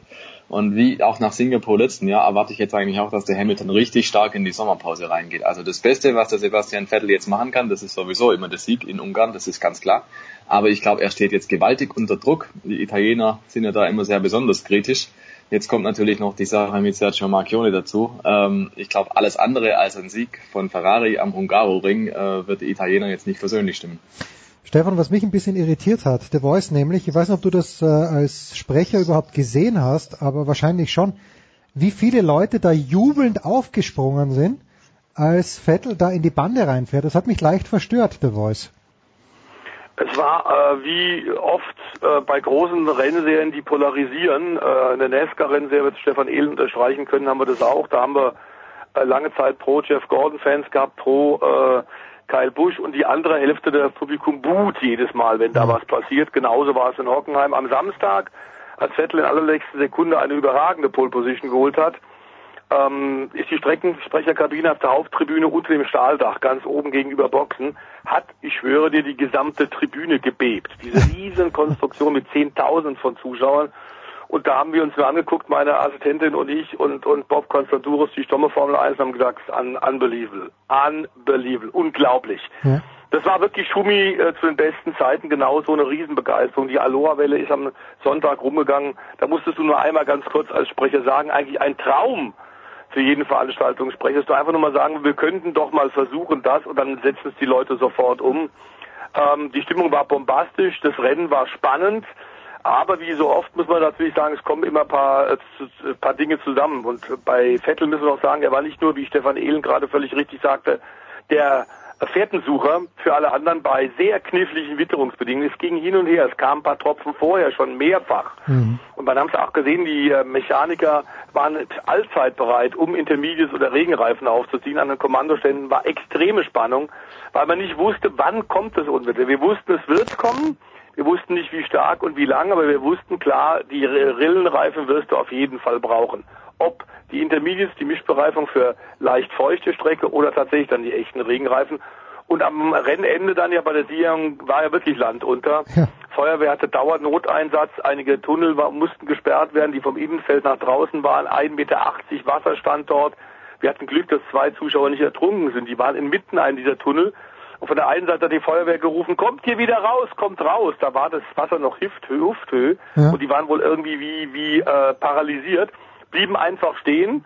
Und als die Feuerwehr dann bei ihnen war, da ging es um 50 Meter, glaube ich, etwa Abstand, war das Wasser denen schon beim Hals. Also da kam innerhalb kürzester Zeit extreme Wassermassen. Ähm, dass das nicht vorher passiert ist, war, glaube ich, für alle Beteiligten insofern gut, weil es wären unfahrbare Bedingungen gewesen. Und zu Vettels Fehler müssen wir sagen, erster in der Sachskurve, aber es war auch Öl dort. Ich habe mit der Rennleitung hinterher gesprochen. Sergei Sirotkin, dessen mhm. Mercedes V6 hatte, nach einem Leck Öl, Motoröl verloren. Und das war genau auch in dem Anbremspunkt. Da war so eine Spur von etwa 50 Metern. Äh, die war nicht so leicht zu sehen. Das aber und die Feuchtigkeit. Jeder der da als erster auf die Stelle gekommen wäre, ein Hamilton, ein Bottas, ein Kimi Räikkönen, ein äh, äh, Max Verstappen oder ein Ricciardo, die wären alle rausgeflogen. Das war einfach ein Riesenpech. Auf der anderen Seite muss man sagen, die anderen waren natürlich nach dem Ausrutscher von äh, Vettel gewarnt. Mhm. Und so oder so, das einen Glück, das anderen Pech. Hamilton ist ein grandioses Rennen gefahren. Ja, war mir dann ein bisschen zu dankbar, Stefan Ehlen, aber äh, ja, er hat ja, wie hat er gesagt, er hat geträumt davon, dass er noch gewinnt, das von 14 auf 1. Bisschen zu dick aufgetragen. Ich glaube, du warst auch einer von denen, der sehr nass geworden ist, Stefan Ehlen, oder? Das stimmt allerdings. Ähm, ich hatte sogar einen Schirm mit für den Sonntag, weil ich mir gedacht habe, naja, die Wettervorsage ist und so, dass es durchaus regnen könnte. Aber nach Rennende war das ja erstmal wieder rum. Also direkt äh, nach der Zieldorffahrt war ja wieder Sonnenschein in Hockenheim. Und dann bin ich also raus, bin zu dem äh, sogenannten TV-Pen, wo dann die Fahrer ihre Interviews geben, den diversen Fernsehanstalten und äh, war dann da, habe auf Nico Hülkenberg gewartet, dann fängt es wieder an zu tropfen. Da denke ich mir, ist ja kein Problem. Die paar Tropfen, die kann ich schon ab. Und auf einmal macht der da Himmel auf und es war das heftigste Gewitter, was ich in Hockenheim je erlebt habe. ich habe ja auch Verwandte dort und die haben mir gesagt, also so hat's definitiv noch nie geschüttet. Und das war wirklich 10, 20, 30 Minuten kam da einfach runter, was runterkam. Ja, nachdem das da sich so angelassen hat, dann bin ich erstmal geflüchtet. Da gibt's ja äh, ein Toilettenhäuschen unweit davon im Fahrerlager, da habe ich mich leicht untergestellt. Ja, und dann lief das Wasser nicht ab. Also auf einmal standest du in einer großen Pfütze und ich hatte dann das große Glück, dass neben mir äh, Sky Sport von, von äh, Großbritannien, die hatten da eine Palette deponiert und dort ihre technischen Geräte drauf. Das waren so diverse Plastikboxen, wo die ganzen Akkus drin waren für die TV-Kameras, wo die ganzen Leitungen noch draus liefen und so. Und ein Techniker, der David, der hat dann gesagt, du, das ist überhaupt kein Problem. Erstens da auf der auf der äh, Palette kannst draufstehen und zweitens zur Not kommst halt auf die Schachteln da hoch, auf die auch die Plastikboxen, da kannst du dich auch draufstellen, passiert nichts, um Gottes Willen, es ist zwar Strom drauf, aber ist alles isoliert. ich habe ihm dann geglaubt und tatsächlich, das Wasser stieg und stieg und stieg. Wir hatten zwischendurch 10 Zentimeter. Ich habe dann gesehen, wie Timo Glock und die Kollegen von RTL da wirklich durchgepflanscht sind und fast geschwommen sind. Also es war, es waren irre Bedingungen da. Ich hatte noch Glück, dass meine Schuhe nur nass waren und meine Socken. Alle andere sind wirklich äh, tratsch, platschnass geworden. Das war äh, ja nach Rennende eine, eine kuriose Geschichte natürlich. Die Fahrerinterviews mussten abgebrochen werden, links und rechts sind die Blitze eingeschlagen. Äh, man kann da wirklich von Glück reden, dass da nicht viel passiert ist, weil zu dem Zeitpunkt, als das Rennen aus war, ähm, sind natürlich auch schon einige tausend Leute unterwegs gewesen. Viele gehen schon vor der Zieldurchfahrt, weil sie einfach sagen, ich will Erster sein am Campingplatz, ich will Erster sein auf dem mhm. Parkplatz, dann wieder mit dem Auto losfahren. Das heißt, viele tausend Leute waren direkt unterwegs unter freiem Himmel, als da dieses Gewitter losbrach. Und es gibt ja auch diverse Unterführungen, wenn man von der Rennstrecke weggeht, bei der Nordkurve zum Beispiel. Und da bin ich dann hinterher um 22 Uhr abends von der Strecke weg, selber durchgelaufen und habe gedacht, ich stehe im Bachbett. Also ich mag mir gar nicht ausmalen, der The Voice hat es ja gerade geschildert, wie es in den Tunneln unter der Strecke ja. war. Ähm, so ähnlich muss es da auch gewesen sein. Also da lag der Dreck rum, da lag äh, da lagen Büsche und Sträucher rum und halt so Ablagerungen, wie man es halt sieht, wenn der Regen durchkam oder wenn da ein Bach durchkam.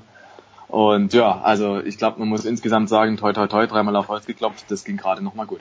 Und es war ja. Was man vielleicht noch kurz ja. anschließen kann, ähm, lieber Jens, ist, äh, dass du als Streckensprecher dann ganz besondere Aufgaben hast weil wenn Blitze einschlagen, ist mhm. völlig klar, äh, runter von den. Metall, ja. Metallkonstruktionen äh, zu vermeiden. Wir haben wahnsinnig viel Funkantennen dort.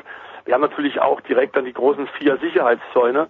Und ausgerechnet zu dem Zeitpunkt, in dem Chaos und dem Blitz und Donnern, das war auch extrem laut, kam dann die Polizei und sagt, sie müssen unbedingt beruhigend auf die Leute einwirken und sie müssen unbedingt sagen, dass die den Sicherheitszäunen fernbleiben sollen, weil wenn es da einschlägt und es entsprechend leitet, ist ein Problem. Ich lag das dem Moment gerade durch, da sehe ich im Fernsehbild, dass Lewis Hamilton gerade den Spider-Man macht, darauf krabbelt ähm, und von oben runterjubelt und von der anderen Seite, von der Rennstreckenseite, weil die Tore offen waren und die Piste geflutet wurde, wie das üblich ist, und zwar in diesem Fall nicht mit Wasser, sondern mit, mit Fans Menschen, geflutet ja. wurde. So ähnlich wie in Le Mans und in wie Monza ja auch hat das auch in Hockenheim große Tradition und die sind von der anderen Seite hochgekrabbelt und du redest da einfach dann in der Tat äh, in den Wind, in den Sturm ähm, die Frage ist, ob sie sich überhaupt hören können, aber da habe ich auch gesagt, das ist wieder eine Koinzidenz. Das war wirklich sehr heikel, auch für Hamilton hochgefährlich. Ähm, aber klar ist, und du hast es vorhin schon so leicht angedeutet, Jens, er ist natürlich ein großer Theatraliker. Man muss zugeben, es war ein fantastischer, eindrucksvoller Hamilton-Konter äh, beim Heimspiel von, von Vettel, aber man muss sagen, da war halt auch eine große Portion Glück dabei.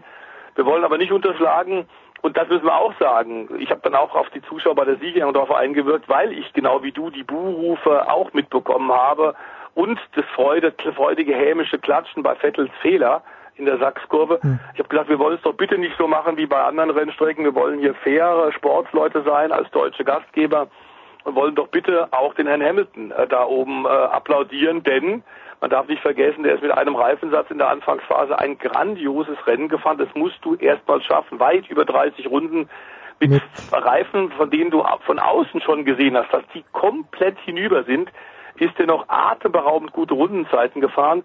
Das war der Schlüssel zum Erfolg. Der zweite Glücksmoment war, er hat dann, als er in die Boxengasse reingerufen, reingerufen wurde vom Team, da war extreme Hektik überall. Ist er wieder rausgefahren, oder? Er wieder ist reingefahren, ist rausgefahren, ist über die durchgezogenen weißen Linien gefahren und das ist natürlich ganz klar strafwürdig. Das ist verboten und zwar dezidiert. Da gibt es sogar einen extra Passus im Reglement, das genau das verbietet. Und deswegen hing der Sieg nach, äh, der mir über die Ziellinie gefahren ist, noch ein paar Stunden am seidenen Faden, denn die Rennkommissare, äh, das Sportgericht hatte da tatsächlich ein bisschen drüber zu, zu urteilen. Man hat am Ende auch Augenzwinkern, ich habe mit ihnen dann gesprochen, den Herr, hohen Herren, hat gesagt, also weil er so ein grandioses Rennen gefahren ist, wollten wir jetzt den lassen. nicht wegnehmen. Aber üblicherweise wäre da eine Zeitstrafe fällig gewesen, dann hätte er nicht gewonnen. So oder so ist er jetzt WM-Spitzenreiter. Es ist müßig darüber zu diskutieren. Die Basis für diesen großen Erfolg für, für ihn und für Mercedes beim Heimspiel war natürlich ganz sicherlich dieser, er, diese erste Rennhälfte, die er wirklich furios begonnen hat. Und da gibt's glaube ich, wahrscheinlich neben Hamilton nur zwei oder drei andere Fahrer in der Formel 1, die sowas möglich gemacht hätten. Das ist dann wieder die Leistung eines Ausnahmekönners. Und egal, ob viele äh, Fans in Rot dann auch in Hockenheim enttäuscht waren, es war ein fantastisches Wochenende. Zum ersten Mal seit Schumi-Zeiten wieder komplett ausverkauft. Mhm. Äh, auch trotz Aufbau einer Zusatztribüne hat es nicht gereicht. In der Tageskarte hätte Hockenheim noch mehr Tickets verkaufen können. Ging aber nicht. Und warum nicht? Weil wir gerade so viele Musikfestivals überall haben. Ah, okay.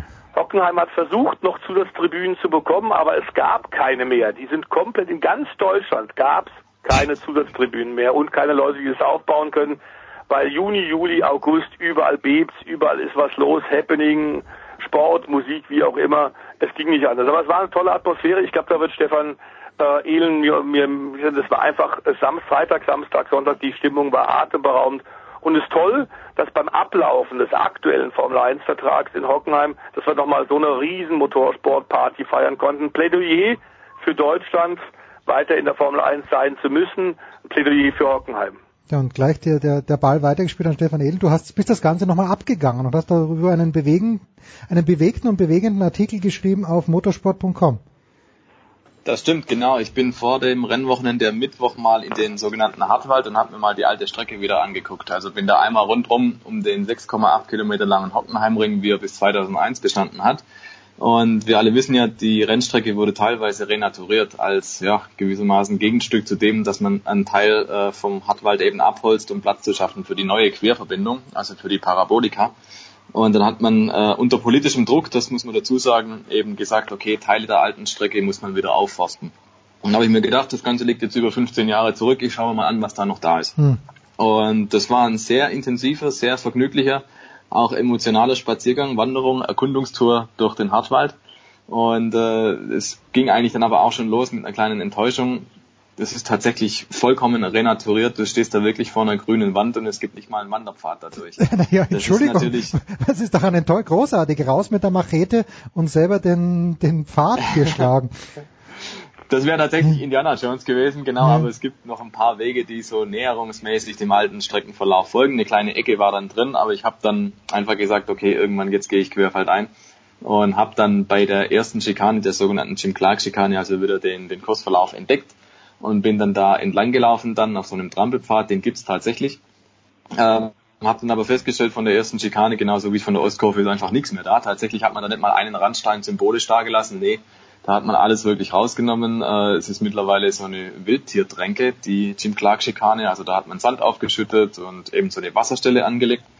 Und in der Ostkurve, da ist es ein Biotop. Da wird, glaube ich, die seltene Heidelerche ihr Zuhause haben. Und äh, so hat mich eine Infotafel informiert. Immerhin eine Infotafel, die ich gefunden habe.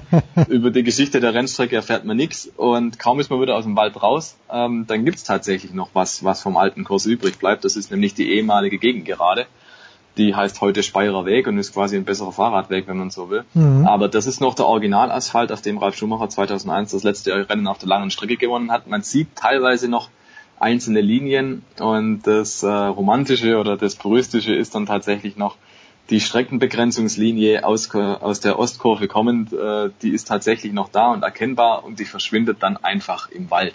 Und dieses Bild von der Linie, wie sie einfach so im Wald verschwindet, fand ich unheimlich stark, fand ich unheimlich äh, gelungen, äh, weil da eben halt die Historie der Rennstrecke auf, wenn man so will, die Gegenwart prallt.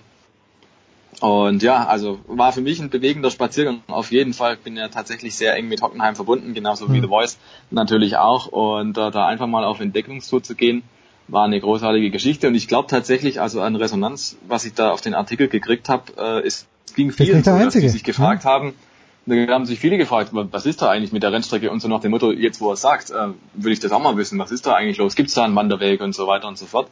Und ich habe dann tatsächlich auch den Georg Seiler, den Streckenchef, darauf angesprochen, als wir noch ein Gespräch hatten am Sonntag und habe gesagt, Mensch, das wäre doch mal was, dass man das noch machen könnte. Dann sagt er tatsächlich, ja, die Überlegung gibt's und wer weiß, ja, vielleicht gibt's tatsächlich mal in Zukunft noch einen Wanderweg um den alten Hockenheimring und dann glaube ich, wären The Voice und nicht die Ersten, die dabei wären und da mal eine kleine Runde drehen würden. Da schlagen wir uns gemeinsam durch, durch den Dschungel. Und das, das, das, Absolut. Und das Überragende ist, äh, Stefan Ehlen hat ein Foto gepostet auf motorsport.com und wie auf Befehl, weil er sagt, besserer Fahrradweg, im Hintergrund sieht man einen Radfahrer. Besser wird's ja nicht mehr. Dieses Wochenende keine Formel 1, The Voice, du wirst natürlich trotzdem nicht ruhen. Was gibt's denn für dich an diesem Wochenende? Doch, dieses Wochenende haben wir Du ruhst. Es ist wieder ein Doubleheader. Wir Nein, in Ungarn schon, um Gottes Willen. Wir sind jetzt schon in Ungarn. Ich gerade schon gesagt, deswegen ah. war das auch besonders, besonders dramatisch für die ganzen ja. Leute, die abbauen mussten. Weil Stimmt, ja, um Gottes Willen. Du musst die LKWs äh, in jedem Fall so früh wie möglich Sonntagabend ähm, nicht nur die Team-LKWs mit den Rennautos drin, sondern natürlich auch die äh, ganzen Trucks und zwar hunderte von denen für die Hospitalities. Die musst du Sonntagabend auf jeden Fall noch auf äh, ja. Reise schicken. Denn die müssen bereits Mittwoch, äh, ich glaube 7 Uhr morgens, dann im Fahrerlager, ins Fahrerlager einfahren und brauchen daher für den Aufbau auch wieder äh, ein, zwei, drei Tage im 24-Stunden-Schichtbetrieb. Es sind jeweils drei Mannschaften, die da aufbauen. Tatsächlich jeweils im Schichtbetrieb äh, dreimal acht Stunden, weil sonst schaffst du das alles gar nicht.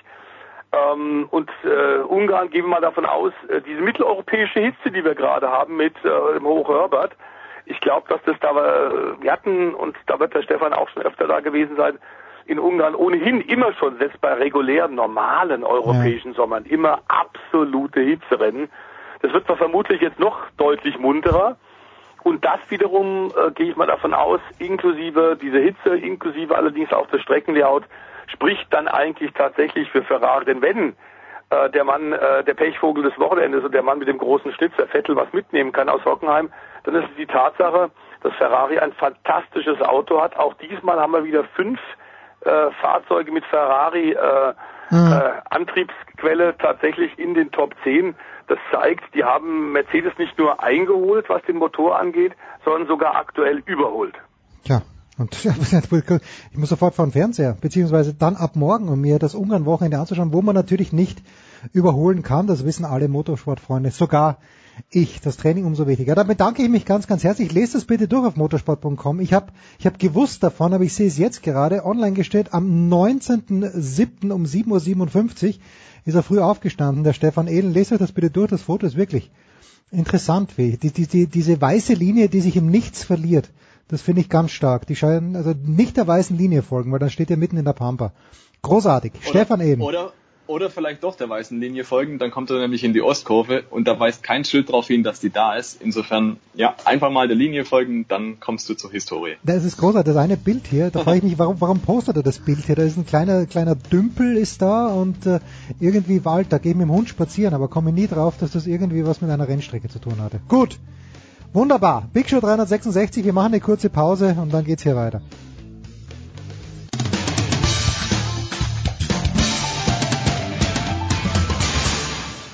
Ja, hallo, hier ist Steffen Weinhold. Ihr hört Sportradio 360.de und ich wünsche euch viel Spaß.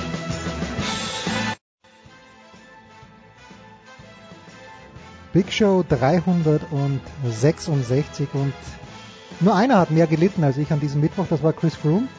Aber ich war nah dran und der Mann, der erst äh, in den späten Abendstunden wahrscheinlich vom Berg wieder runtergekommen ist, das ist Johannes Knut. Servus Johannes. Bonjour. Bonjour, wie schlimm war es wirklich dann am Abend nach dieser doch sehr aufregenden Etappe, wie ich fand, obwohl es nur 62 Kilometer waren? Ja, 65, aber Fünf- ah, die ja. drei, die drei Kilometer, die äh, plus äh, mehr oder weniger, die äh, machen dann wahrscheinlich auch keinen Unterschied mehr. Ja, das ist bei der, diese Bergetappen sind immer eine kleine Herausforderung.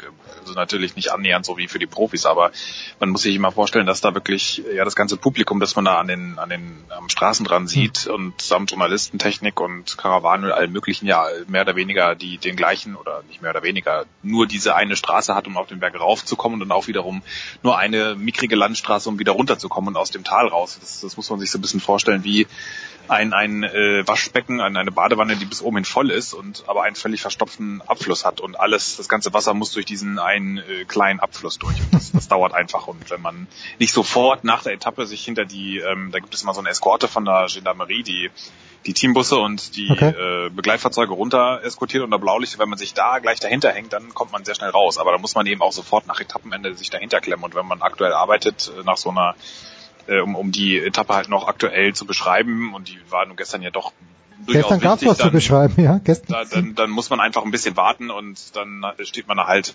kommt man um 20 Uhr los und steht dann halt zwei Stunden Stoßstange an Stoßstange bis äh, im Stau, bis man dann bei der Unterkunft ist, aber das Tour, sagen sie. Ja, Tour. Und gestern war es ja, glaube ich, sogar so, wenn ich es richtig mitbekommen habe auf Eurosport, dass nicht mal die ganzen Werbefahrzeuge, die, die durften gar nicht rauf ins Ja. Ziel, weil gestern muss es extrem eng gewesen sein. Ja, wir, wir, wir waren alle quasi auf der Hälfte dieses Col du Porté ähm, untergebracht. Da war das Pressezentrum, wobei Pressezentrum klingt immer etwas hochtrabend. Das ist dann einfach so ein Zelt mit, mit Holzboden, wo man dann auch, äh, so wie man Stoßstange an Stoßstange dann im Stau steht, so sitzt man da Laptop an Laptop äh, und äh, Nase an Nase quasi. Aber das, ähm, das ist auch okay, weil das, das sind ja auch, ist ja auch für dieses, äh, für diese Berge eine Belastung äh, und für das ganze, was nebenan sind, ist quasi, geht die Landwirtschaft, das, das ganz normale Leben weiter mit, mit Kühen, die darum äh, laufen und der ganz normale Touristenbetrieb. Also äh, es ist für so einen Berg dann schon ähm, eine ziemliche Belastung, wenn überhaupt so eine Karawane raufzieht. Das, äh, deswegen ist es okay, wenn man dann äh, nicht ganz oben ist und äh, das äh, war auch so sehr, ähm, war man sehr nah dran an der Rennstrecke und hat viel mitbekommen. Das war schon, hat schon ausgereicht. Ich habe die letzten Tage, ich habe es nicht so richtig geglaubt, dass Chris Froome sagt, naja, Hauptsache jemand von Sky gewinnt und äh, das passt schon so, wie es ist. Ich habe gedacht, irgendwann wird der nochmal volle Pulle angreifen. Jetzt hatte ich aber gestern den Eindruck, und es kann natürlich nur die sprichwörtliche Momentaufnahme sein, er hätte gar nicht gekonnt. Nein, er hat auch nicht gekonnt, weil gestern war die Etappe, die über die alle gesagt haben, und das war auch sicherlich richtig, dass das die Etappe ist, die, die wirklich die Kräfteverhältnisse zeigt, äh, ordnet und auch zeigt, wer wirklich der Stärkste ist und wer eben nicht ganz so stark ist. Und die, das Ergebnis war, dass Froome eben in diesem Jahr nicht ganz so stark ist, ähm, sei es wegen des Giros im Mai, sei es wegen der ganzen äh, Affären und Beschimpfungen jetzt in Frankreich, die aber Geraint Thomas ja auch abgekriegt hat. Also, aber äh, es ist einfach, er ist nicht ganz bei auf dem Level, auf dem er in den vergangenen Jahren war. Das hat man ja auch schon im Vorjahr gesehen. Da war er auch noch nicht mehr ganz so dominant, wie es äh, teilweise in, in 2013 und 2015 und äh, 16 war, wo er da gleich auf der ersten Alpen oder auf der ersten Bergetappe das, das Feld hat auseinanderfliegen lassen. Das, äh, das hat er einfach nicht mehr. Warum auch immer. Und das, ich, es haben auch viele hier, äh, glaube ich, auch viele Reporter gedacht, dass da nochmal ein großer Angriff kommt, ein Versuch, aber wenn es der war mit äh, äh, bei diesem ersten Mal als Roglic weggegangen ist, dann war es doch eher so ein, ein kleines Versuchchen, Ja. ein, äh, ein kleines Tackchen, das dann doch recht schnell verpufft ist. Und ähm, er hat ja auch im Nachhinein gesagt, äh, dass er jetzt, das war ja quasi so die, die freundliche Abdankung, dass er gesagt hat, er wünscht Thomas bis Paris alles Gute und das, das war, so, so redet keiner, der jetzt für, für morgen, für die letzte Pyrenäen-Etappe, die ja auch nochmal zwei richtig schwere Berge hat, äh, so redet keiner, der da nochmal ähm, so, so ein ähm, großes Solo plant, wie er das bei der, beim Giro gemacht hat, beim Finistre, Col de Finistre, wo er da plötzlich 80 oder ich weiß ja nicht, diese, diese lange Solo-Etappe äh, hatte, mit der er dann nochmal von den Toten auferstanden ist. Da hatten wir ihn schon abgeschrieben, wenn ich mich richtig erinnere. Wir Ja, und auch nicht, auch nicht ganz so unrecht. Aber da war es immer so, da hat er im Vorfeld gesagt, na ja, diese Rundfahrt ist lang und ich will wirklich bis zum Schluss und schauen wir mal und wir werden sehen. Und das, das äh, hat er jetzt, das war schon ein bisschen anders. Und äh, ich glaube in ihm drin, man, man sieht es immer schwer bei ihm, weil er so eine äh, sehr, sehr freundliche, sehr ähm, so, so eine Maske der Freundlichkeit hat, die sicherlich teils echt ist, teils aber auch so ein bisschen Schutzschild ist gegen alles, äh, alle Gefühle, die, die in ihm drin sind, was ja auch völlig okay ist, nach allem, was auf ihm eingeprasselt ist in den letzten Wochen und Monaten. Und äh, ihm wird das schon persönlich zusetzen, weil er hat zwei ganz, er steht jetzt nur noch einen Sieg vor dem ganz großen, äh, oder stand ein, einen Mhm. Toursieg vor dem ganz großen Hauptpreis, nämlich fünf Toursiege, die wirklich nur die ganz großen haben. Da bist du in einer Reihe mit äh, Merckx, Anke Thiel äh, etc. pp. Und das Miguel. Indurain. Miguel natürlich, ja, ähm, der gute, ja. Und ähm, äh, ist natürlich die Frage, ob man dann auch in dieser ähm, wie viel Misstrauen da wiederum bei den anderen mitschwingt, aber das ist dann wieder ein anderes Thema. Aber das sind natürlich jetzt zwei große Preise, die im Radsport schon nicht so ganz unwichtig sind und die nicht geschafft zu haben, um eine Grand Tour, in Anführungszeichen nur um eine Grand Tour daran gescheitert zu sein, das, das tut ihm, glaube ich, schon richtig weh. Ähm, Ich, ich nehme es ihm aber auch insofern ab, weil das ist normal, er hat ja auch in diesem, von dieser Teamdynamik in Sky bei Team Sky profitiert. Er hat Radley Wiggins abgelöst, als der irgendwann nicht mehr gut genug war. Und jetzt geht es andersrum. Das ist, da ist der Dave Braceward knallhart, der, dem ist es auch letztlich egal, ähm, ob, ob da Okay. Froome oder Thomas vorne steht. Das ist, der, der hat äh, dieses Team äh, im Griff und hat diese Tour seit sechs, sieben Jahren im Griff und ähm, von daher nehme ich es ihm teilweise schon ab, wenn Froome sagt, das ist äh, ähm, das, das ist okay, aber ähm, es wird sicherlich eine persönliche Enttäuschung da sein, sonst, sonst äh, dafür ist er auch einfach zu gut gewesen in den letzten Jahren, als dass er das einfach so wegwischen würde. Moment, jetzt habe ich aber, habe ich das richtig verstanden? Also ist der Froome eigentlich im persönlichen Umgang ein durchaus netter Kerl ist, oder wie? Ja, absolut. Nein, also das, das, das darf man äh, jetzt äh, äh, bei allen Zweifeln, die ihn da umwehen ähm, und, und diese, diese irre Verwandlung vom Hinterherfahrer, der kaum äh, einen Anstieg beim Giro d'Italia raufgekommen ist. Da Ja. gibt es das berühmte Video, wo er am Berg abgehängt wird in der Ausreißergruppe, wo er wirklich Schlangenlinien fährt, äh, als, ob, als hätte er ja schon äh, drei Pullen Rotwein intus. Äh, er hat das dann immer auf so eine, diese, seine, seine Viruserkrankung da hingewiesen, die er irgendwann behoben hat, die ihn angeblich so schwer lahmgelegt hat. Äh, Allerdings komischerweise hat es dann in seinem Blutpass gar nicht so ausgeschlagen und dann, dann hieß es plötzlich, naja, es war doch nicht so schlimm und äh, also da, das sind so viele Zweifel, die sich in seiner, in seiner Karriere bündeln. Das ist einfach, aber das, das, ähm, er hat wirklich, und das, das muss so, das muss man ihm schon lassen, er stellt sich wirklich mit einer Seelenruhe diesen Fragen, er moderiert das natürlich ab, freundlich ab, mit Hm. mehr oder weniger den gleichen Worthülsen, aber er ist anders als sein Vorgesetzter Brailsford da deutlich zurückhaltender, weil er äh, zumindest nicht noch mehr Öl ins Feuer gießen will. Äh, Und das macht ein Teamchef, der, der ja immer schon im Begleitfahrzeug mitfährt, äh, ganz anders. Der, der Zündel hat während dieser Tour gezündelt, hat die Franzosen beleidigt, hat den Lapatien, den UCI-Präsidenten beleidigt. So nach dem Motto, das scheint offenbar eine französische Eigenheit zu sein, alles, alle Fahrer auf, auszupfeifen und vom Rad zu schubsen. Äh, Das natürlich sagt sich leicht, wenn du im Begleitfahrzeug sitzt und ähm, äh, dir vielleicht ein paar blöde Grimassen anschauen musst. Die, deine Fahrer fahren da vorne durch und, und werden fast vom Rad geschoben. Also das ist schon, äh, schon ein bisschen arg gedämlich. Aber äh, nein, er ist, er ist wirklich, ähm, das muss man schon, äh, muss man schon sagen. Er hat sich in all den Jahren äh, ähm, da wirklich, und die Franzosen haben ihn ja schon vor ein paar Jahren mal mit, mit Urinbeuteln beschmissen. Also er hat sich da wirklich, er hat das, sich da sehr tapfer entgegengestellt und, und sich da nichts anmerken lassen. Ähm, das, das entbindet ihn nicht von den Zweifeln, die ihn umgeben, aber ähm, er hat das wirklich mit, mit einer gewissen Würde ertragen. Und Hm, okay. das, das ist schon, das ist schon beachtlich. Das, ich glaube, da hätten andere durchaus anders reagiert. Naja, weil man weiß ja eigentlich, man weiß ja nichts über die Radfahrer. Man sieht die, wie sich da raufquälen und äh, Quintana gestern, da, dann höre ich auf Eurosport immer, naja, der wird die Tour wahrscheinlich nicht mehr. Natürlich wird er die Tour nie gewinnen, weil diese, diese Bergfahrer, die hat es immer schon gegeben, die dann halt beim Zeitfahren eingehen wie die Primeln, aber man weiß ja nichts über diese Menschen und das ist ja gut, wenn, wenn man dann jemanden wie dich hat, der dann sagt, okay, im persönlichen Umgang ist der zumindest extrem professionell und, äh, und nicht patzig, das ist ja schon mal schön. Gestern ist dann ein kleiner, nicht feiner, aber ein ganz kleiner Angriff noch gekommen von äh, Dumoulin, der, der ein sehr guter Zeitfahrer ist, aber wenn ich es richtig verstanden habe, Johannes, das Zeitfahren ist zu kurz, als dass er hier wirklich eineinhalb Minuten aufholen könnte. Ja, das Zeitfahren ist ähm, gar nicht mal so kurz, aber gut 31 Kilometer für, im Vergleich mit äh, jüngerem Zeitfahren teilweise jetzt auch nicht. Ähm, äh, oder ja, also es ist auf jeden Fall kürzer als in der, als man es in der Vergangenheit kannte von diesen langen 50 Kilometer Riemen.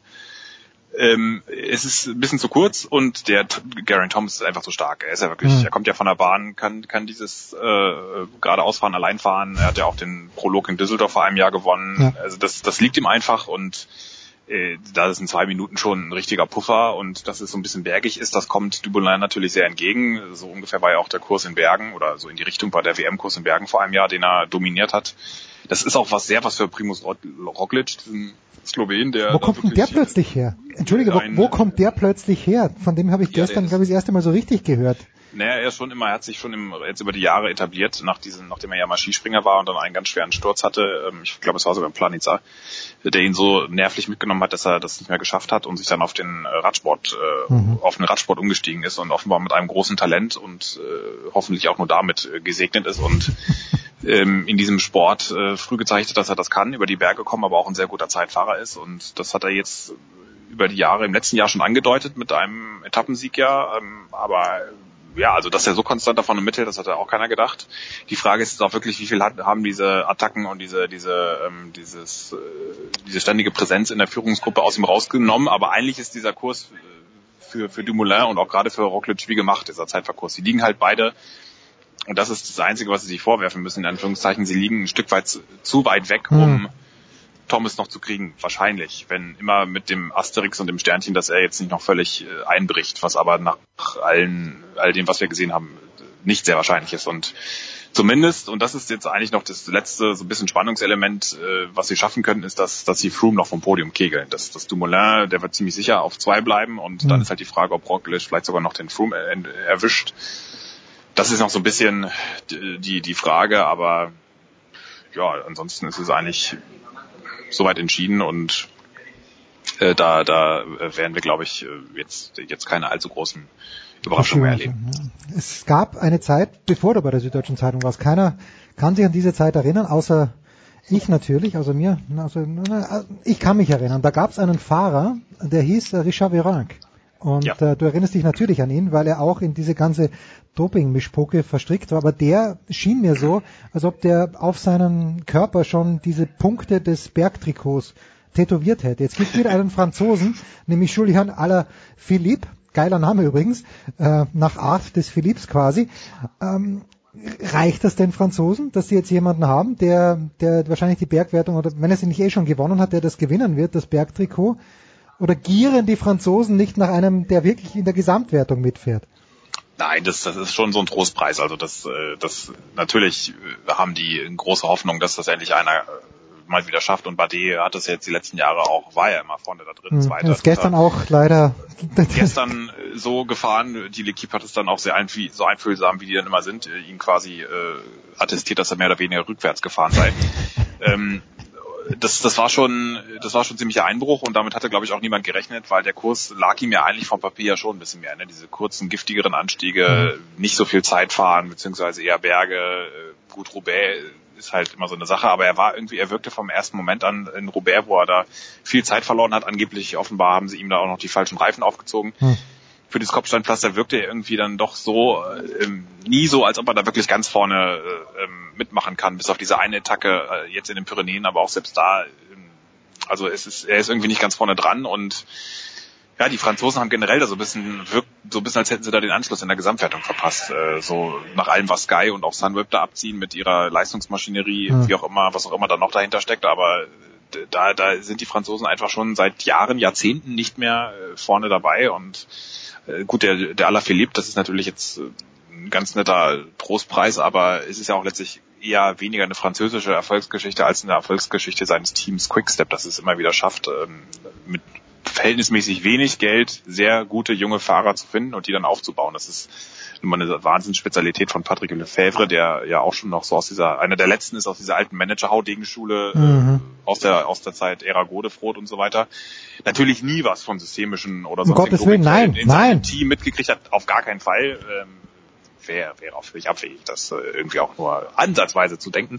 Aber das ist das ist äh, letztlich ähm, eher ein Erfolg von dieser von dieser Talentschmiede äh, dieser belgischen, die irgendwie alles im Radsport gewinnt, bis auf die ganz großen ganz große Tour. Gab es auch schon viele Beispiele, muss man mal gucken, wie sich das weiterentwickelt. Es ist Alaphilippe hatte auch wirklich eine sehr erstaunliche Leistungssteigerung hinter sich. Das haben wir aber auch letztes Jahr bei Warren Bagil gesehen und der ist in diesem Jahr völlig chancenlos. Also Mhm. das ist auch nicht selten, dass dann äh, nach so einem großen Jahr dann junge Fahrer sich dann in so ein Loch fallen. Das, das ist einfach gehört zum jedem Sport dazu und bei so einem zehrenden Ausdauersport sowieso. Also da sollte man jetzt, er ist eigentlich, glaube ich, nicht einer, der wirklich mal äh, für die Gesamtwertung in Frage kommt. Das wird äh, weiter an erstmal an Roman Bardet hängen bleiben und da wird eher die Frage sein, wie er mit diesem psychischen Druck umgeht und Stand jetzt wirkt es eher so, als ob er da auch nicht derjenige ist, der das hinkriegt. Was ich ihm aber auch nicht verübeln will, wenn so eine ganze Nation einem die Hoffnung äh, ständig auf diese schmalen Schultern abwirft. Das, das ist schon, das ist schon heftig und das macht ja auch die Tour so anstrengend. Nicht weniger die Route, natürlich auch die Route, aber in, in, in Kombination mit diesem wahnsinnigen Erwartungsdruck, die Medienrummel, dass alle Welt in diesen vier Wochen, drei, vier Wochen auf dieses Rennen schaut, das, das macht es so schwer und hm. äh, da muss man schon echt gut sein, um das, das alles abzublocken. Abschließende Frage, Johannes, wie geht's Peter Sagan? Gestern ist er gestürzt. Ja, er sah schon ziemlich arg zerflattert aus, als er im Ziel angekommen ist. Mhm. Das, wir hatten das Glück, als äh, dass die der es gibt ja so einen rollenden X-Ray-Truck, äh, die Radiologie, die ist, die ist in so einem Truck untergebracht und die rollt auch von, wie, wie dieser ganze Tour ja so ein großer Wanderzirkus ist, die rollt so von Etappe zu Etappe und die stand diesmal, war gestern direkt neben dem Pressezentrum geparkt und dann haben sie dann, als er dann kam zum, zur Untersuchung, haben sie alles abgesperrt und dann kam er raus und sagt in seiner äh, traditionellen, knorrigen Peter Saganart, oh well, I just hurt my leg and my ass. Aber ähm, wirkte jetzt nicht, also er, er wird heute sich zumindest aufs Rad setzen. Ob das bis Paris reicht, muss man mal gucken. Jetzt Freitag ist auch nicht so ohne und Zeitfahren muss man auch erstmal schaffen. Also er ist wohl auf in die Böschung gestürzt, mit dem Muskel auf, auf irgendeinen Fels äh, auch mit und hat sich dann irgendeinen Muskel beschädigt. Äh, das ist natürlich nicht so die super Voraussetzung. Er hat allerdings auch gesagt, äh, er geht jetzt nicht drei, vier Tage, bevor die große Party, die große Sause anfängt, geht er jetzt nicht nach Hause. Also das, das will er jetzt auch noch durchbeißen. Muss, muss man halt gucken, wie es läuft. Aber er will natürlich dieses sechsgründe Trikot, Trikot, das ihm mathematisch nicht mehr zu nehmen ist. Und ähm, wenn jetzt, ich glaube schon, dass er das schafft, aber es ist schon noch so ein bisschen eine gewisse Restunsicherheit da, weil die letzten, jetzt Freitag und, und Samstag werden doch nochmal ganz schön äh, knackig. Tja, der hat das grüne Trikot auf seinen Oberkörper tätowiert. Auch das Weltmeistertrikot, man weiß es nicht. Ein bisschen unübersichtlich, die Farbgebung auf dem Körper von Peter Sagan. Johannes Knut von der Süddeutschen Zeitung. Am Wochenende wird er sich mit äh, Garen Thomas, äh, vielleicht mit Tom Dumoulin, auf jeden Fall ein Gläschen Sekt gönnen. Ob die es zusammennehmen, das weiß man nicht. Johannes, danke dir. Wir machen eine kurze Pause.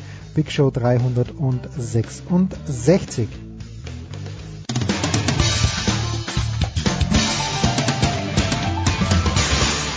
Mein Name ist Björn Werner und ihr hört Sportradio 360. Es geht weiter in der Big Show 366 und ich freue mich. Ich dachte schon, er ist nach Amerika ausgewandert. Und das hätte er natürlich mit vollem Recht getan, aber er ist zu den Players gefahren, aber irgendwann ist er zurückgekommen. Der große Gregor Biernat von Sky. Servus Gregor. Ich grüße dich jetzt. Servus. Wie war das nochmal? Du warst bei den Players und warst du dann auch bei den US Open oder hast du einen Major gesehen oder bist du wieder zurück nach den Players? Nach der Players ähm, sind wir wieder zurück und US Open haben wir dann wieder wie gewohnt aus der Box in München gemacht und auch die Open. Ähm, wir waren jetzt nur bei der Players vor Ort und ähm, kommentarmäßig wird es auch das einzige Turnier in diesem Jahr gewesen sein, das wir vor Ort kommentieren. Aber die Open hat man auch gerne aus der Box kommentiert, auch weil ich im Wohnzimmer am Sonntag dann ein bisschen Wurlat geworden bin. Gregor, nämlich in dem Moment, wo Tiger Woods plötzlich geführt hat. Da habe ich nach langer Zeit mal wieder gespürt, dass mich Golf so richtig mitnimmt. Ich weiß, du bist tief in der Szene drin, äh, siehst jede Woche Golf, kommentierst jede Woche Golf, aber ist ja auch ein bisschen so gegangen. Ja, absolut. War ganz lustig, weil ich den Finaltag so ein bisschen anders wahrgenommen habe, wahrscheinlich als äh, irgendwie die meisten. Ich habe äh, früh kommentiert von zehn bis halb eins und ähm, die erste Schicht und bin dann nach Hause geflogen. Hm und ähm, bin bei uns auf dem Golfplatz gefahren in Marienburg, äh, weil sie dort um den Aufstieg wieder von der zweiten in die erste Bundesliga gespielt haben. Da hat übrigens auch Marcel Sieben für den Düsseldorfer Golfclub mitgespielt als European Tour Pro. Das war ganz spannend. Naja, und da ähm, machte es dann plötzlich die Runde. Mein Gott, Tiger Woods führt, Tiger Woods führt mit einem Vorsprung. Also irgendwie dieser Spieltag ist schon fast ein bisschen in den Hintergrund geraten, zumindest bei allen äh, mhm. Zuschauern und Gästen und den Jungs, die schon fertig waren. Und äh, es hieß einfach nur noch, der Tiger führt beim äh, äh, bei der Open und alle waren irgendwie ganz aufgeregt und das habe ich halt auch ewig so nicht mehr wahrgenommen. Ja, bis es dann eben dieses jähe Ende gab leider auf den Löchern 11 und 12. Ja, jetzt nur noch die Frage, die, die versuchen ohne dich in die erste Bundesliga aufzusteigen, Gregor, da, da stimmt und, was nicht. Unfassbar. Ja, sie, sie, haben nur, sie haben nur ohne mich eine Chance, in die erste Bundesliga aufzusteigen. Ist denn, äh, das war das erste Mal, glaube ich, äh, ich habe die Einblendung vergessen, was er 2012 vorher in der Major geführt hat oder 2011 sogar, am letzten Tag. Ist denn Woods wieder da? Wir haben ja letzte Woche mit Adrian gesprochen, der gesagt hat, er kann sich durchaus vorstellen, dass der sehr gut spielt. Äh, ist er schon wieder so weit, dass man jetzt bei jedem Turnier ihn wieder in den erweiterten Favoritenkreis aufnehmen muss? Also er ist jetzt äh, geteilter Sechster geworden und mit gerade mal drei Schlägen Rückstand auf mhm. den späteren Gewinner. Von daher also zu sagen, nee, wäre natürlich jetzt irgendwie ziemlich daneben. Auf der anderen Seite äh, hat er schon immer noch so seine Aufs und Abs und ähm, die hat er früher so eher selten gehabt. Also mhm. wenn der mal in Führung lag auf den zweiten Neun von dem Major, ich erinnere mich nicht, wie oft er das dann ähm, nicht wirklich durchgezogen hat und jetzt dann gleich Doppel-Bogey-Bogey. Da weiß ich nicht genau, ist das dann immer noch so ein bisschen ähm, mangelnde mangelnde Wettkampferfahrung, ähm, hm. beziehungsweise nicht Erfahrung, sondern einfach mangelnder Wettkampf des letzten hm. Jahres, ja genau. Oder hat der plötzlich auch irgendwie ein bisschen Nerven? Das wird irgendwie sein Geheimnis bleiben. Also auf jeden Fall äh, spielt er. Er spielt ganz offensichtlich wieder oben mit, weil er eben mit nur drei Schlägen Rückstand geteilter Sechster geworden ist ähm, bei einer bei einer Open Championship. Ähm, ich, ich, ich hoffe, dass er dass er nochmal von mir aus gerne die Majors 15, 16, 17 gewinnt.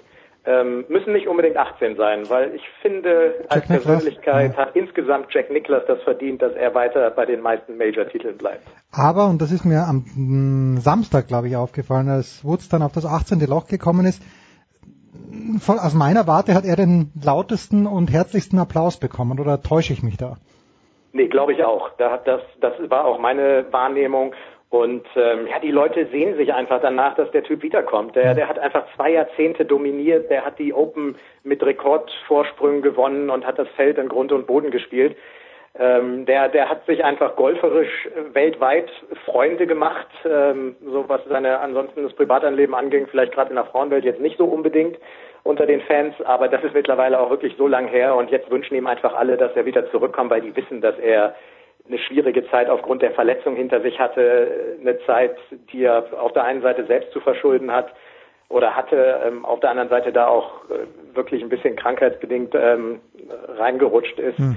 Also irgendwie, die Leute wünschen es ihm und das merkt man auch. Und ein ähm, guter Indikator dafür ist das britische Golfpublikum. Die sind ja nun auch immer so ein bisschen äh, Verhalten den US-Amerikanern ja. gegenüber und äh, sind sehr sportlich und wenn die ihn wirklich so herzlich aufnehmen, das sind jetzt in dem Fall dann die Schotten gewesen natürlich, sagen wir mal Briten, ähm, dann, dann will ihn, glaube ich, auch die ganze Golfwelt wieder oben sehen und alle freuen sich drüber, dass er oben wieder mitspielt und mittlerweile ist er auch über 40 und spielt mit, mit den Jungs, die zwischen 20 und 30 sind, da wo er seine beste Zeit hatte und das wäre natürlich mittlerweile schon fast so ein Generationenbattle, wenn er da nochmal dauerhaft oben mitspielen kann.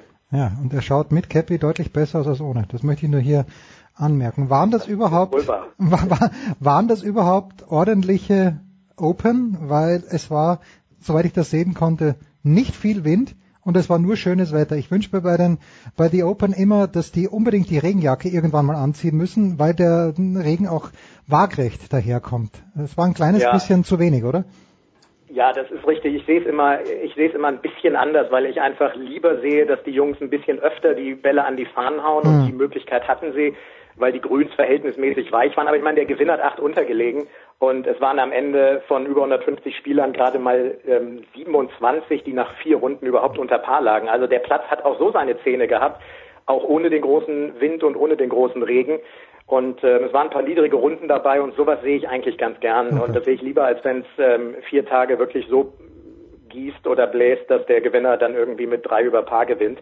Ja, es, man, man glaubt immer, eine, zu einer typischen Open gehört das Wetter, aber was, was ist das mit dem Wetter im Moment? Ich meine, wir haben jetzt, wir haben jetzt hier in Köln vier, fünf Tage hintereinander 36 oder 37 mhm. Grad und ich war eine Woche vor der Open in Schottland und ähm, habe abends um 21.30 Uhr noch im T-Shirt vorm Pub gesessen.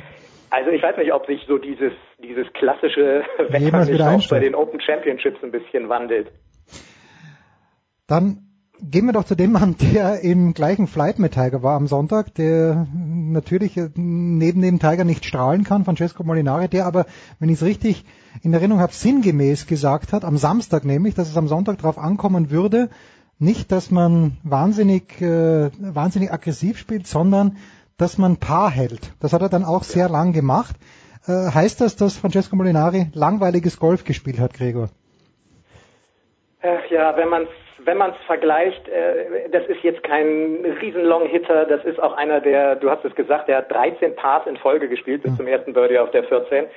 Und ähm, der hat das verwaltet. Der hat einfach super taktisch, super clever und super sicher gespielt. Und wenn man das Spiel vergleicht mit dem von dem Dustin Johnson oder dann auch von dem Tiger, die vielleicht hier und da einfach auch mal ein bisschen aggressiver zu Werke gehen, sieht man auf der anderen Seite, was passiert. Tiger hat Doppel-Bogi-Bogi gespielt und äh, Molinari hat, ähm, hat einfach sein Ergebnis verwaltet, hat genau das umgesetzt, was er am Samstag gesagt hat, wie du gerade ähm, schon richtigerweise nochmal wiederholt hast. Ähm, der hat es damit verdient, er hat mit zwei Schlägen Vorsprung gewonnen es wäre ja fast unfair zu sagen, es ist langweilig. Ich meine, der hat mhm. eines der größten Turniere der Welt gewonnen, dann kann er irgendwie nicht langweilig gespielt haben. Ähm, aber es ist verglichen mit den Jungs, die halt aggressiv zur Sache gehen.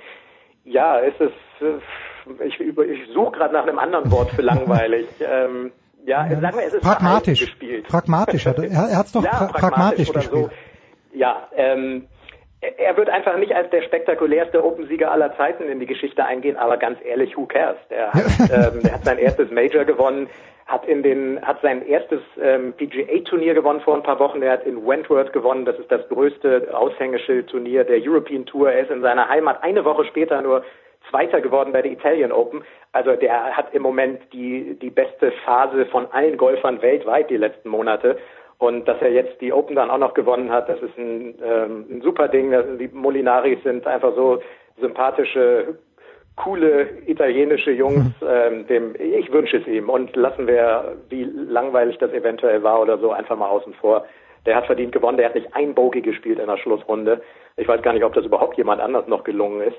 Wenn ich mir das Leaderboard hier gerade mal anschaue, dann ist er, meine ich, sogar der Einzige, der am Schlusstag Bogey frei über die Runde ging. Also aller Ehrenwert.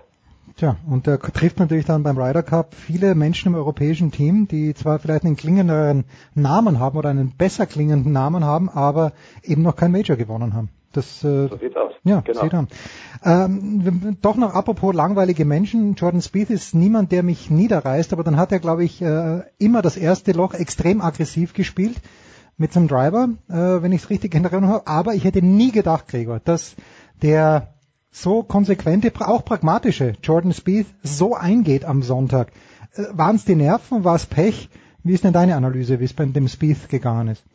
Ja, das ist auch erstaunlich. Ich glaube, bei einem Typen wie ihm, weil der war ja Titelverteidiger, der hat die hm. Open im letzten Jahr gewonnen.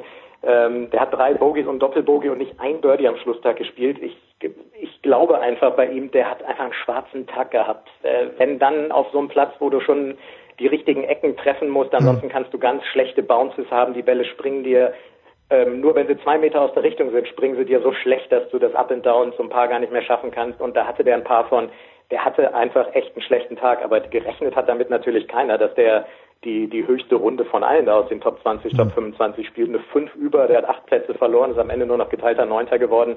Auf jeden Fall die Überraschung der Schlussrunde natürlich, wenn der Titelverteidiger dermaßen eingeht. Aber ich, wie gesagt, ich glaube, da, da sind einfach ein paar unglückliche Sachen zusammengekommen. Das ist einer, it's one of those days. Ja, Rory McIlroy auch knapp dran, aber eben dann nicht um den Sieg mitgemischt, was ich habe den Ryder Cup schon erwähnt. Ähm, darf man irgendwelche Rückschlüsse ziehen auf irgendwas oder ist das eine komplett wieder eine völlig andere Geschichte, abgesehen davon, dass er noch ein paar Monate hin sind? Ja, also wenn man sich die, wenn man sich die Top-Spieler bei der Open anguckt, das sind doch alles Kandidaten für den Ryder Cup, sowohl mhm. aus europäischer Sicht äh, mit äh, Molinari, Rose, McElroy, der da oben mitspielt, und dann ein paar Amerikaner, Kevin Kisner, Xander Schauffele. Ähm, der ist der Rookie des Jahres auf der PGA Tour gewesen. Tiger wäre natürlich der Knaller, wenn der eventuell einen Captain's Pick bekommt, weil ansonsten über die verschiedenen oder über die Rangliste wird es wahrscheinlich ein bisschen eng. Hm. Aber Ryder Cup ist auf der anderen Seite einfach auch nochmal ein komplett anderes Thema. Da kann sich noch ein bisschen was tun, was die Qualifikationsplätze angeht. Im Gro stehen die Teams wahrscheinlich schon so halbwegs, dann hat aber jeder Captain vier Picks. Ähm, aber so, von so einem Major auf einen Ryder Cup den Schwenk hinzubekommen, ist, glaube ich, äh, mühsam oder schwierig. Das ist, der ist in zwei Wochen, äh, in zwei Monaten ist ein völlig anderes Turnier. Da wird Matchplay gespielt, ähm, steht komplett für sich selbst, würde ich sagen. Mhm. Aber auf der anderen Seite, wie gesagt, Molinari, Rose McElroy, ähm, Gewinner und geteilte Zweite, die anderen beiden, äh, die scheinen ja offensichtlich in guter Form zu sein. Und wenn man natürlich eine gute Form mitnimmt im Ryder Cup, dann ähm, schadet das nicht, sagen wir mal so. Nie bin ich mehr Europäer als zu Zeiten des Ryder Cups, auch wenn uns äh, manche Sportskameraden auf der Insel verlassen. Aber wir müssen schon noch Bernhard Langer loben, oder? Gregor, ja, wir ja. müssen ihn loben. Und da ist die nächste Frage, wenn der jetzt die Senior Open spielt, äh, da ist ja nicht so viel Zeit dazwischen. Ich glaube, es ist gar keine Zeit dazwischen. Kann denn Bernhard Langer, ich habe in der Zeit, ich habe, äh, unser lieber Kollege Gerald Kleffmann hat gelesen, dass er, oder hat geschrieben, dass Langer jetzt klarer Favorit für die Senior Open ist. Jetzt habe ich beim Golf gelernt, es gibt keine klare Favoriten. Was müssen wir, erstens mal Lob bitte Bernhard Langer und zweitens, was bedeutet es für die Senior Open Championship? Also Bernhard Langer, eigentlich erwähnen wir den viel zu spät. Den hätten ja, wir früher reinpacken müssen. Sorry. Der ist 60 Jahre alt, der älteste da fällt, er ist geteilter 24. geworden. Er hat die Weltbesten hinter sich gelassen. Martin Keimer hat knappen Cut verpasst und Bernhard Langer hat nochmal eine Paarrunde gespielt und ist einer dieser 27 Spieler, der überhaupt nur unter Paare lag nach vier Runden, also eins unter. Der war qualifiziert, weil er im letzten Jahr die ähm, die Senior Open gewann und äh, er hat schon drei Tage Pause. Das ist auch mhm. okay, denn von Carnoustie nach St. Andrews auf den Old Course, wo ab morgen dann die äh, Senior Open Championship gespielt werden, das ist nur eine Dreiviertelstunde. Da fährt er einmal um die Bucht rum, kann sich da schön oder hat sich vermutlich am Sonntagabend schon entweder in St. Andrews einquartiert oder Umgebung, wie auch immer. Dann kann er ein bisschen runterkommen, kann sich etwas erholen. Ist ja nicht so, dass das da Hitzeschlachten sind. Und äh, ja klar, Bernhard Langer ist, ähm, ist auf, auf jedes Turnier, bei dem der startet, zumindest auf der Senior Tour oder den verschiedenen Senior Touren, Favorit. Und äh, wenn der auf einem Linksplatz wie in Canusti so gut gespielt hat über vier Tage, hm. ähm, dann kann der auf dem Old Course auch äh, auf jeden Fall gewinnen. Und der ist, der ist ganz klarer.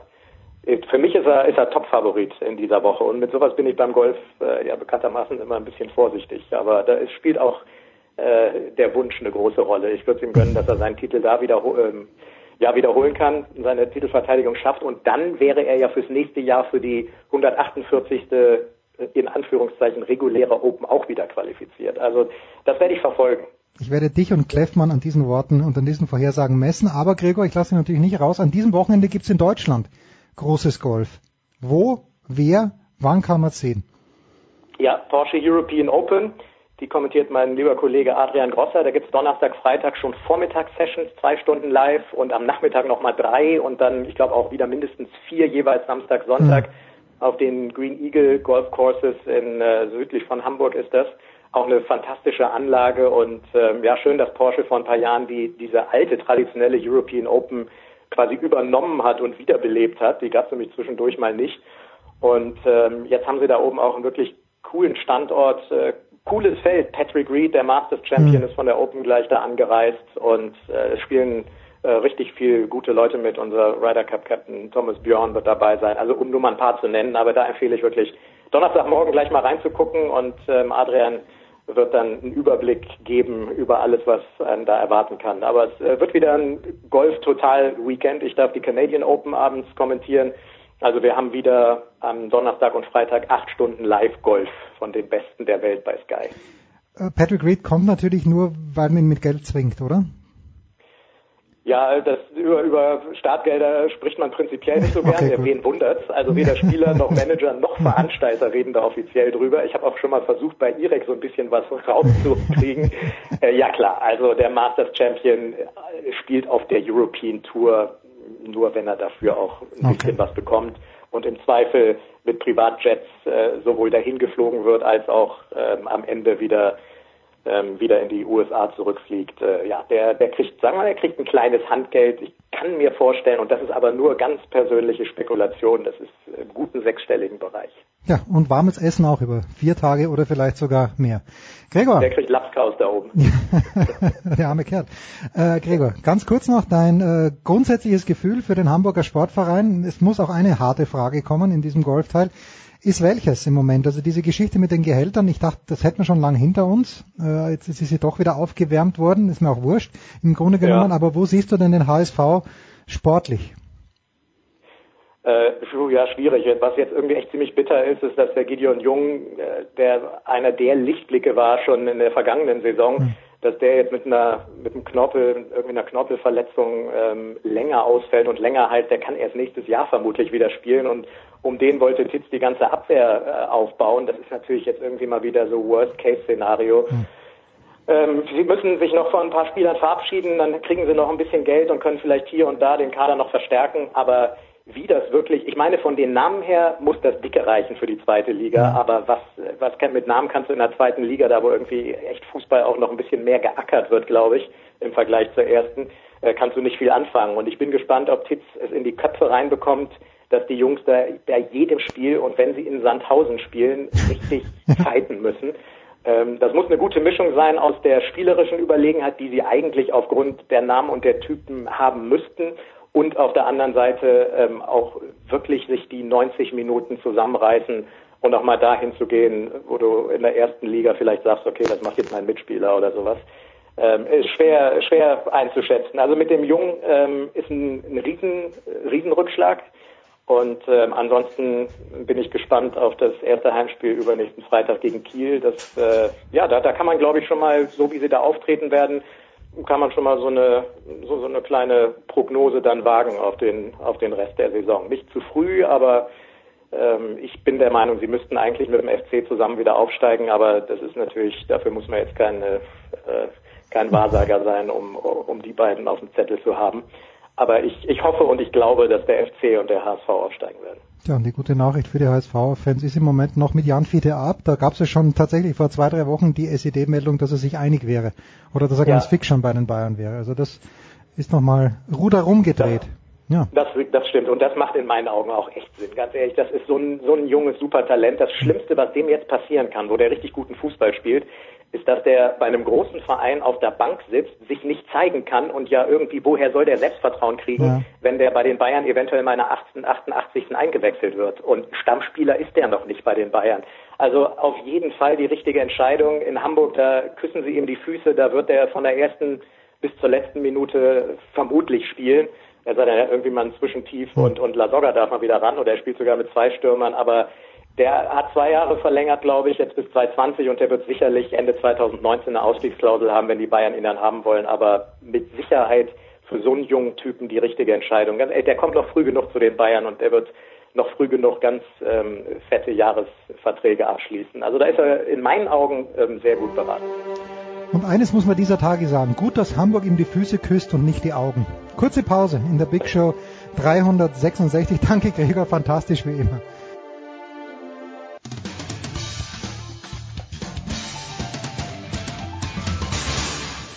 Hallo, hier ist Alexandra Wester und ihr hört Sportradio 360.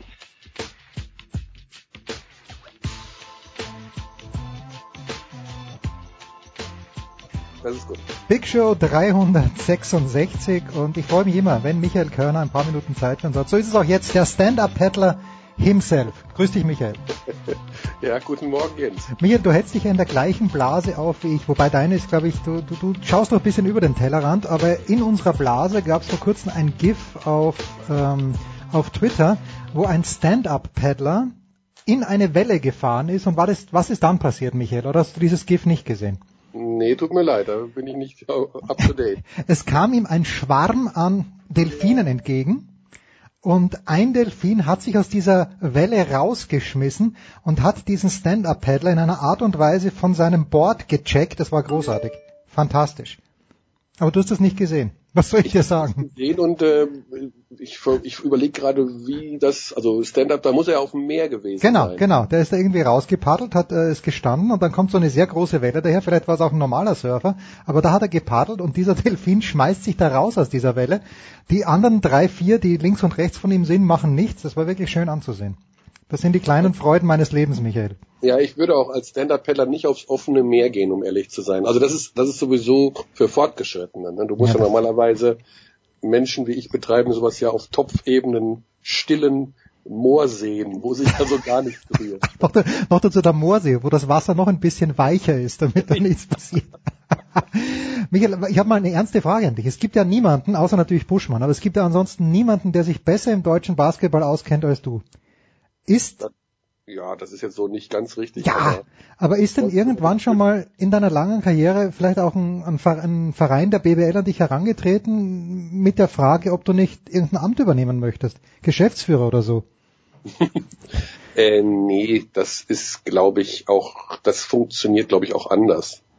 Muss man da Stallgeruch haben? Ja, ich glaube, Vereine entwickeln ja Posten oder Pöstchen aus sich selbst, also beziehungsweise ja nicht immer so, aber ich glaube, da gibt es einen ganz konkreten Unterschied wenn du jetzt in der Medienlandschaft groß wirst und Hm. eher so im Vereinsbereich oder im Geschäftsführerbereich, das sind ja oftmals ähm, Kaufleute, Manager, Juristen, wie auch immer. Also das, das ist, glaube ich, eine ganz andere Klientel. Da gibt es wenig ähm, Schnittstellen, würde ich sagen. Also wäre mal interessant sicherlich, aber ich glaube, ganz oft haben auch solche Vereine falsche Vorstellungen und denken ja, man ist bei den Medien, beim Fernsehen und die verdienen total viel Geld. dem, dem können wir nicht irgendeinen Posten anbieten. Äh, Was für, was für ein Trugschluss, Michael. was für ein Abschluss ist das? Unglaublich. Ne? Ja gut, aber da sind wir bei, bei, bei da sind wir wieder bei Buschmann. Da stimmt das natürlich nicht ganz. Warum liebe ich Michael Körner so sehr? Weil sich Michael, und zwar ehrlich, darüber freuen kann, dass ein finnischer Basketballspieler, von dem ich natürlich noch nie etwas gehört habe, nach München kommt. Michael, erzähl uns mal den Grund deiner Freude, bitte. Ja, der Grund ist ganz einfach. Ich meine, wir sind ja bemüht, dass wir hier in Deutschland auch eine spielstarke Bundesliga haben. Und äh, wir haben ja in den letzten Jahren doch einen kleinen Ausverkauf erlebt äh, an deutschen Spielern, die jetzt in die NBA gehen. Also Isaiah Hartenstein ist das das aktuellste Beispiel aus den letzten 24 Stunden. Also wir haben viele Deutsche, die in die NBA gehen. Das sei ihnen gegönnt. Und äh, das ist nun mal aktuell der Lauf der Dinge. Äh, wir haben viele Spieler, die sich hier in Deutschland entwickelt haben und dann in die türkische Liga gehen oder äh, zu anderen Spitzenvereinen gehen, nach Spanien, wie auch immer. Und ich freue mich einfach über jeden guten Spieler, der erstens hier bleibt oder zweitens hierhin kommt. Also Mhm. Und äh, Petri Koppon ist sicherlich ein Name, ähm, einer der Top fünf Namen, würde ich mal sagen, der es in den letzten zehn Jahren in die BBL geschafft hat. Also das sind, das sind, äh, das ist ein Name, den, den trifft man nicht so häufig, dass der sagt, ich gehe jetzt nach Deutschland und äh, verbringe dort, also er hat einen Dreijahresvertrag unterschrieben, äh, die nächsten Jahre in Deutschland. Da, da habe ich sofort übrigens dran gedacht, okay, der hat auf jeden Fall ein frisches Kind oder er hat gerade geheiratet und kriegt Kinder, weil viele Profis mögen nämlich äh, in Deutschland spielen, weil das hier äh, für Familien äh, ja einfach ein guter Background ist. Also ähm, Schule, Kindergarten, pünktliches Gehalt, äh, auf Familie wird ja hier sehr stark Rücksicht genommen. Und schwupp, was ist? Kopponen hat einen Dreijährigen und ein zwei Monate altes Kind. und damit war mir klar, dass die Frau auch gesagt hat, Petteri, beim neuen Verein, beim nächsten Umzug, da schau doch mal ein bisschen darauf, dass es uns auch gut geht. Und ähm, naja gut, München ist jetzt nicht die schlechteste Stadt äh, auf diesem Planeten für, für Familien und für, für Leute, die ein paar Jahre bleiben wollen. Insofern, ja, hat's mich gefreut, weil ich einfach gerne solche Spieler in Deutschland sehe. Die Immobilienmakler am Ammersee oder am Starnberger See reiben sich die Hände, wenn sie sowas hören. Weil Ja, mit, ich mit Kleinkind hab- muss man reiben raus. sich so oder so die Hände. Also ich glaube, unabhängig, ob physische Basketballer hier hinkommen oder nicht, äh, die haben Schwielen, glaube ich, äh. Und er hat für drei Jahre unterschrieben, weil die Bayern drei Jahre fix in der Europa League sind, wenn ich das äh, messerscharf richtig kombiniert habe. Genau, es heißt Euroleague, aber das sei dir Ja, ja gut, ich bin, bin immer noch im Sturm Graz-Modus. Gestern Abend, äh, Michael, die Oh. äh, sehr verdiente 2 zu 0 Niederlage, auch wenn die Tore saublöd gefallen sind. Aber deswegen bin ich, obwohl das auch Champions League war, ich weiß gar nicht, wovon ich rede, aber du weißt, was ich meine. Das ist das Schöne. Ja. Das tut mir sehr leid, weil äh, ich wünsche eine, deinem Sturm Graz auch mal ein Erfolgserlebnis, also so richtig. Ja, du, der österreichischer Pokalsieger. Und Vor der weißen Wand in Klagenfurt, da waren 30.000 Zuschauer, bei den Bayern gegen PSG waren nur 15.000, aber kein Wunder, weil die Karten für Sturm-Pokalfinale haben nicht 65 Euro gekostet in der billigsten Ja. Kategorie. Das ist tatsächlich, also dass, dass dieses Spiel so teuer war, Wahnsinn, oder? PSG, das hat mich auch gewundert. Also da wäre ich als Fan auch auf die Barrikaden gegangen. Für so ein blödes Vorbereitungsspiel 67 Ocken aufzurufen, das ist stabil. Naja, und du musst dir überlegen, ich meine, dann, dann bist mit deinem Sohn dort, der freut sich drauf, den kannst du dann auch nicht enttäuschen. Dann musst du sie auch noch hinlegen, die Kohle. Kannst nicht sagen, komm, die, Ja, nee, wenn du dich einmal committest, ist klar, Ja. dann, dann bist du drin im Sumpf. Ich bekomme ja ganz viel Pressemitteilungen, namentlich von drei Vereinen, nämlich vom FC Bayern, von äh, Brose Baskets Bamberg und aus Ulm. Und am ruhigsten ist es in Bamberg, Michael. Muss ich mir Sorgen machen? Ja, vielleicht musst du deinen Presseverteiler umstellen, denn sie heißen schon seit zwei Jahren nicht mehr Brose Basket, sondern nur noch Brose Bamberg. Heute läuft's bei mir, Michael, heute läuft's. Ja, also die Ulmer sind schon recht umtriebig. ja, die schon, ja, ja. Aber in Bamberg äh, tut sich nichts. Naja, sie haben zumindest immer einige Spieler abgegeben. Äh, das ist ja auch, die haben einen 16-Mann-Kader gehabt, sie brauchen jetzt für die neue Saison nur noch 12. Auch diese einfache Mathematik sollte uns äh, genügen, um festzustellen, dass da im Wesentlichen mehr Leute gehen als kommen. Ich glaube einfach, also die Top-Vereine sowieso ähm, haben natürlich noch so ein bisschen die Hoffnung, oder das ist ja jedes Jahr das gleiche Spiel, um zu sehen, wer schafft es von den jungen in die NBA dann. In die NBA oder nicht. Und äh, da fallen ja erst im September irgendwelche Entscheidungen, welchen Kader, äh, welche Kader NBA wie aussehen. Und da fallen ja noch ein paar über den Tellerrand raus. Und dann macht's noch mal schwupp und dann kommen noch mal die Verpflichtungen zum späteren Zeitpunkt. Also da würde ich mir jetzt keine großen Sorgen machen. Das ist ja noch nicht mal August. Ja, aber ich habe, äh, glaube ich, die Überschrift äh, der letzten Pressemitteilung aus Ulm war Kaderplanung abgeschlossen. Ja gut, das ist ähm, gut, das darfst du auch nicht vergessen, dass die Ulmer natürlich, ähm, ich will jetzt nicht sagen, kein, sind jetzt kein Euroleague-Verein, aber sind generell ein Verein, der sehr frühzeitig gerne mit dem vollen Kader schon Mitte mhm. August der Saisonvorbereitung beginnen. Ähm, die haben auch keine großen Probleme zum Nationalmannschaftsfenster noch irgendwelche Spieler abzustellen. Wenn ich das richtig überblicke, ist da kein deutscher Nationalspieler. Was ist eigentlich passiert mit Per Günther? Warum gab es da irgendwann mal Streit? Ich, ich weiß nicht, weil ich weiß nicht, ob er aktuell überhaupt äh, in Frage käme, aber wo er wirklich stark war, hat er nicht gespielt. Warum hat Per Günther seine Nationalmannschaftskarriere still und heimlich und leise nicht weitergeführt. Ja, das ist ein Thema, das ist zwei Jahre alt. Wir können es kurz. Ja, bitte ganz gab, kurz. Ja, es gab tatsächlich Streit damals zwischen hm. dem DBB und, und Per Günther.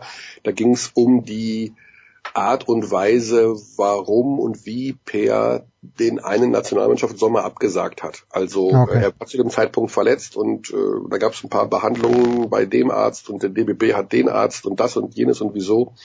Also ich würde mal so sagen, das Ganze fiel unter die Reihe äh, Misskommunikation. Hm.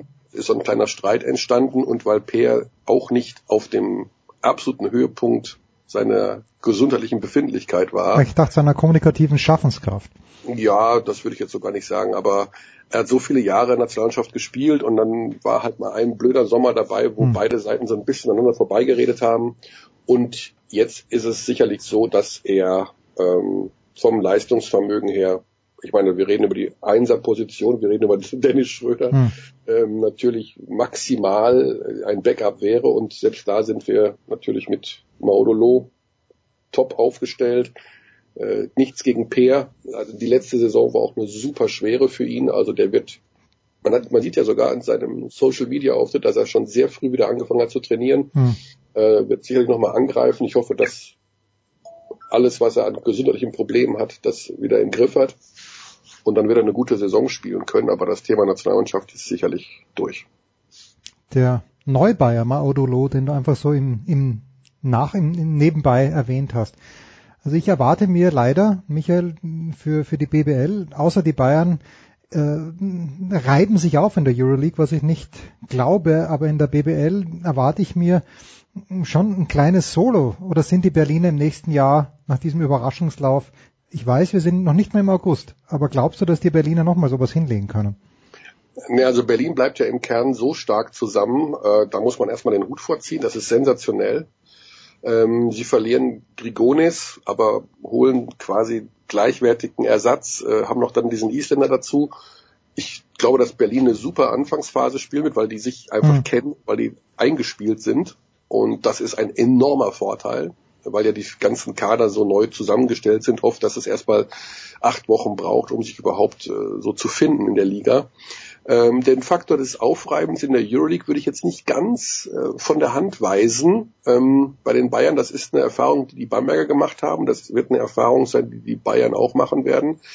Aber das stimmt schon, der Kader der Bayern ist so unglaublich stark. Ähm, Jetzt schon. Und wir hm, reden ja noch hm. darüber, also es kommt ja noch einer, der, ich glaube nicht, dass Jared Cunningham bleibt, also der aus dieser Kategorie, Borderline NBA-Spieler, ähm, der wird ja noch kommen.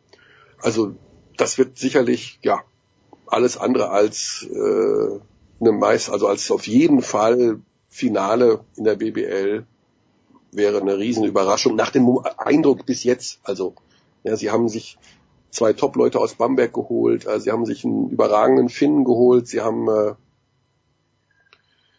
gute Nachwuchsspieler geholt, die brennen, so, so ein Robin Amaze zum Beispiel, der ihn auch sicherlich gerade auch im Training ständig äh, Vollgas geben wird. Ja, also ich habe das habe ich, hab ich ja auch an dieser Stelle schon gesagt. Ich glaube, dass die nächsten drei Jahre äh, ähnlich zum Zyklus, den die Bamberger in der BBL hatten, äh, jetzt so ein Bayern-Zyklus kommt. Ich will jetzt nicht sagen, die werden jetzt das Abonnement haben auf die Meisterschaft, aber Gute Aussichten drauf. Sind das neue Bamberg von der Dominanz in der BBL. Da bin ich relativ sicher. Ja, und Baustadtrat Michael Körner sei gesagt, ich bin gerade durch das Gelände geradelt am Olympiapark, dort wo die Halle hinkommt, die du als Architekt geplant hast. Dort ist im Moment Little Munich. Nein, wie heißt Klein, Klein, Klein Munich? Jedenfalls diese, diese Geschichte, wo Kinder und Schüler ähm, sich an den Berufen austoben dürfen. Das ist jetzt in Zelten aufgebaut, aber irgendwann müssten sie mal zu bauen beginnen. Was ich mich immer frage, da baut, oder da, ich, ich glaube nicht mal, dass es schon entschieden ist, wie die Halle ausschauen soll, aber da müssen dann doch Riesenteile angekarrt werden.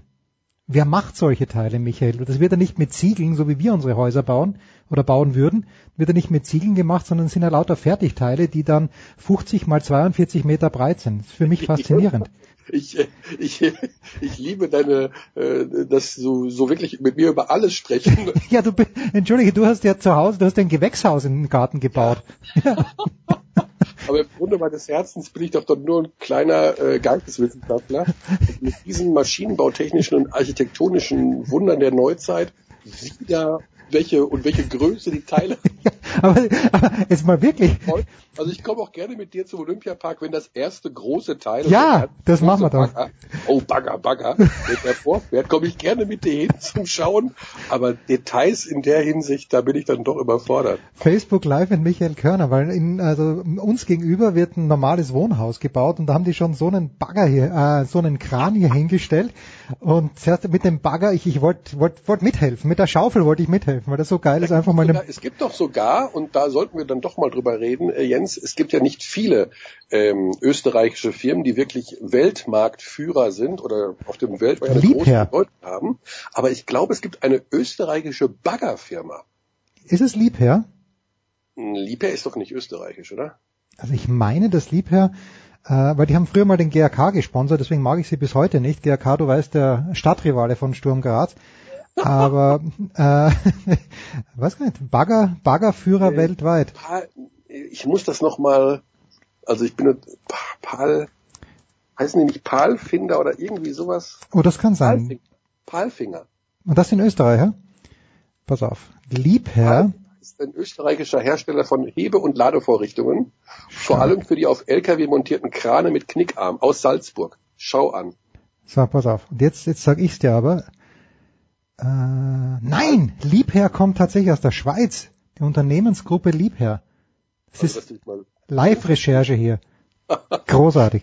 also Michael, Palfinger, äh, wenn du dann noch einen Bagger siehst oder einen Kran von Palfinger, dann kannst du doppelt und dreifach dir freue ich mich doppelt. Baustelle äh, zu Gemüte führen. Großartig. Michael, beim nächsten Mal bitte auch im, im Moorsee, beim Stand-Up-Paddeln aufpassen. Vielleicht kommt der Karpfen und, äh, und haut dich vom Brett. Man weiß es Das kann natürlich auch passieren. Ja. Man, heutzutage ist man nirgendwo sicher.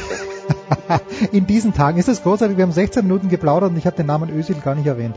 Schön. Michael, ich danke dir herzlich. Alles klar, Jens. Kurze Pause.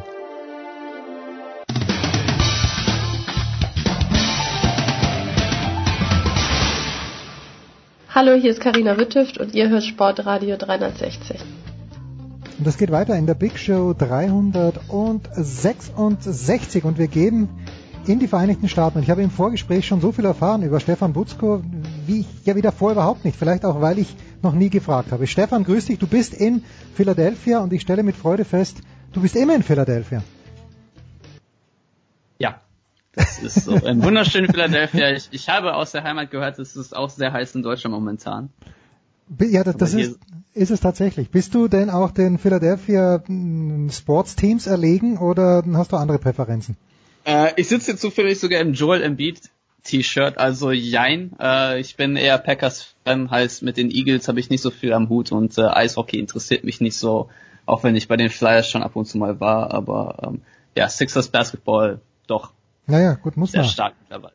Muss man in diesen Zeiten. Also wir hoffen noch, dass Schmieder dazukommt. Wir wollen natürlich ein kleines bisschen sprechen über die Tour mehrerer äh, durchaus renommierter Fußballvereine, um nicht zu sagen fast aller renommierten Fußballvereine. Aber wenn wir dich schon dran haben, bevor Schmieder kommt, der natürlich vom BVB ganz, ganz herzlich Ahnung hat, äh, herzlich wenig Ahnung hat, was, was in Gottes Namen passiert gerade mit André Schürle? Ja, das war ein bisschen mies für ihn, dass er extra in die USA gereist ist, um dann zu erfahren, dass äh, Dortmund ihn gar nicht haben möchte. Schmieder ist da. Entschuldigung, Schmieder. Servus. Servus, wir reden gerade über André Schürle. Hör bitte aufmerksam zu, weil Stefan Butzko weiß was über André Schürle. Stefan. Genau, also André Schürle wird wahrscheinlich äh, für zwei Jahre nach Fulham wechseln. Äh, ich bin etwas erstaunt darüber, dass Borussia Dortmund es nicht geschafft hat, ihn äh, ganz zu verkaufen. Ähm, Momentan äh, wollen sie aber einfach erstmal ein bisschen Kohle von der Gehaltsliste streichen, um was freizuschaufeln für ja so Namen wie Axel Witzel oder irgendeinen renommierten Stürmer, den sie wahrscheinlich auch noch brauchen werden. Äh, wo ja. ich jetzt leider keine Ahnung habe, in welche Richtung das gehen wird, aber äh, Dortmund braucht Kohle auf der Gehaltsliste. Hans-Joachim Watzke hatte der Sportbild gesagt, dass die Transfersummen heutzutage nicht mehr so wichtig sind. Heißt im Umkehrschluss also, dass die Gehaltsliste schon ein bisschen äh, ja, wichtiger ist und André Schüller hat ja für, für das, was er da verdient bei Dortmund, äh, ja, da bringt er einfach nicht genügend Leistung und dann ist es einfach eine wirtschaftliche und rationale Entscheidung, äh, ihn abzugeben. Ich kann dir sagen, wer kommen sollte, nämlich Mario Mandzukic, war mein Vorschlag schon vor Wochen, als ich ihn bei der WM gesehen habe, der würde gut passen. Schmiedi, bist du extrem emotional? Bist du extrem emotional, wenn du hörst, dass André Schürle die Bundesliga verlässt? Ich sehe dich Tränen überströmt am Hermosa Beach, völlig am Sinn des Lebens zweifeln äh, herumrennen. Ja, total. ich bin, ich bin konsterniert. Konsterniert. Äh, inwieweit berührt das denn, also Stefan sitzt an der Ostküste in Philadelphia und da, da tummeln sich ja in Pittsburgh zum Beispiel äh, Borussia Dortmund eben herum dieser Tage. Berührt das irgendjemand an der, Ostkü äh, an der Westküste? Schmiedi. Der Schüle-Transfer? Nein, nicht der Schüle-Transfer, sondern diese Tour, dieser Champions Cup heißt er, glaube ich, äh, in den USA Moment, ich habe es hier sogar aufgerufen. Ja, in der Tat. Ähm, äh, ist das in, ist das irgend, in irgendeiner Art und Weise Thema bei euch? Ja, schon. Also das ist ja, die, die, die konzentrieren sich ja nicht auf die, die Ostküste, die kommen ja überall hin. Äh, bei uns, bei uns spielt Milan gegen Manchester, in San Diego spielt äh, AS Rom gegen Tottenham Hotspurs. Ähm, in Pasadena spielt äh, Barça auch gegen Tottenham, mhm. glaube ich. Also äh, und, und oben in Santa Clara spielt dann Milan gegen Barcelona. Also von diesen von diesen Teams sind halt ein paar an der Westküste. Der FC Bayern ist an der Ostküste äh, dieses Jahr. Und, und so, ich, ich glaube 18, 18 Mannschaften sind da, zwei aus der Bundesliga ähm, ob das jetzt ein Cup ist, also die Regeln ist irgendwie, jeder macht drei Spiele und dann gucken wir mal, wer am Schluss die meisten Punkte hat. Also eigentlich müsste es dann wahrscheinlich vier Sieger geben, die alle drei Spiele gewinnen.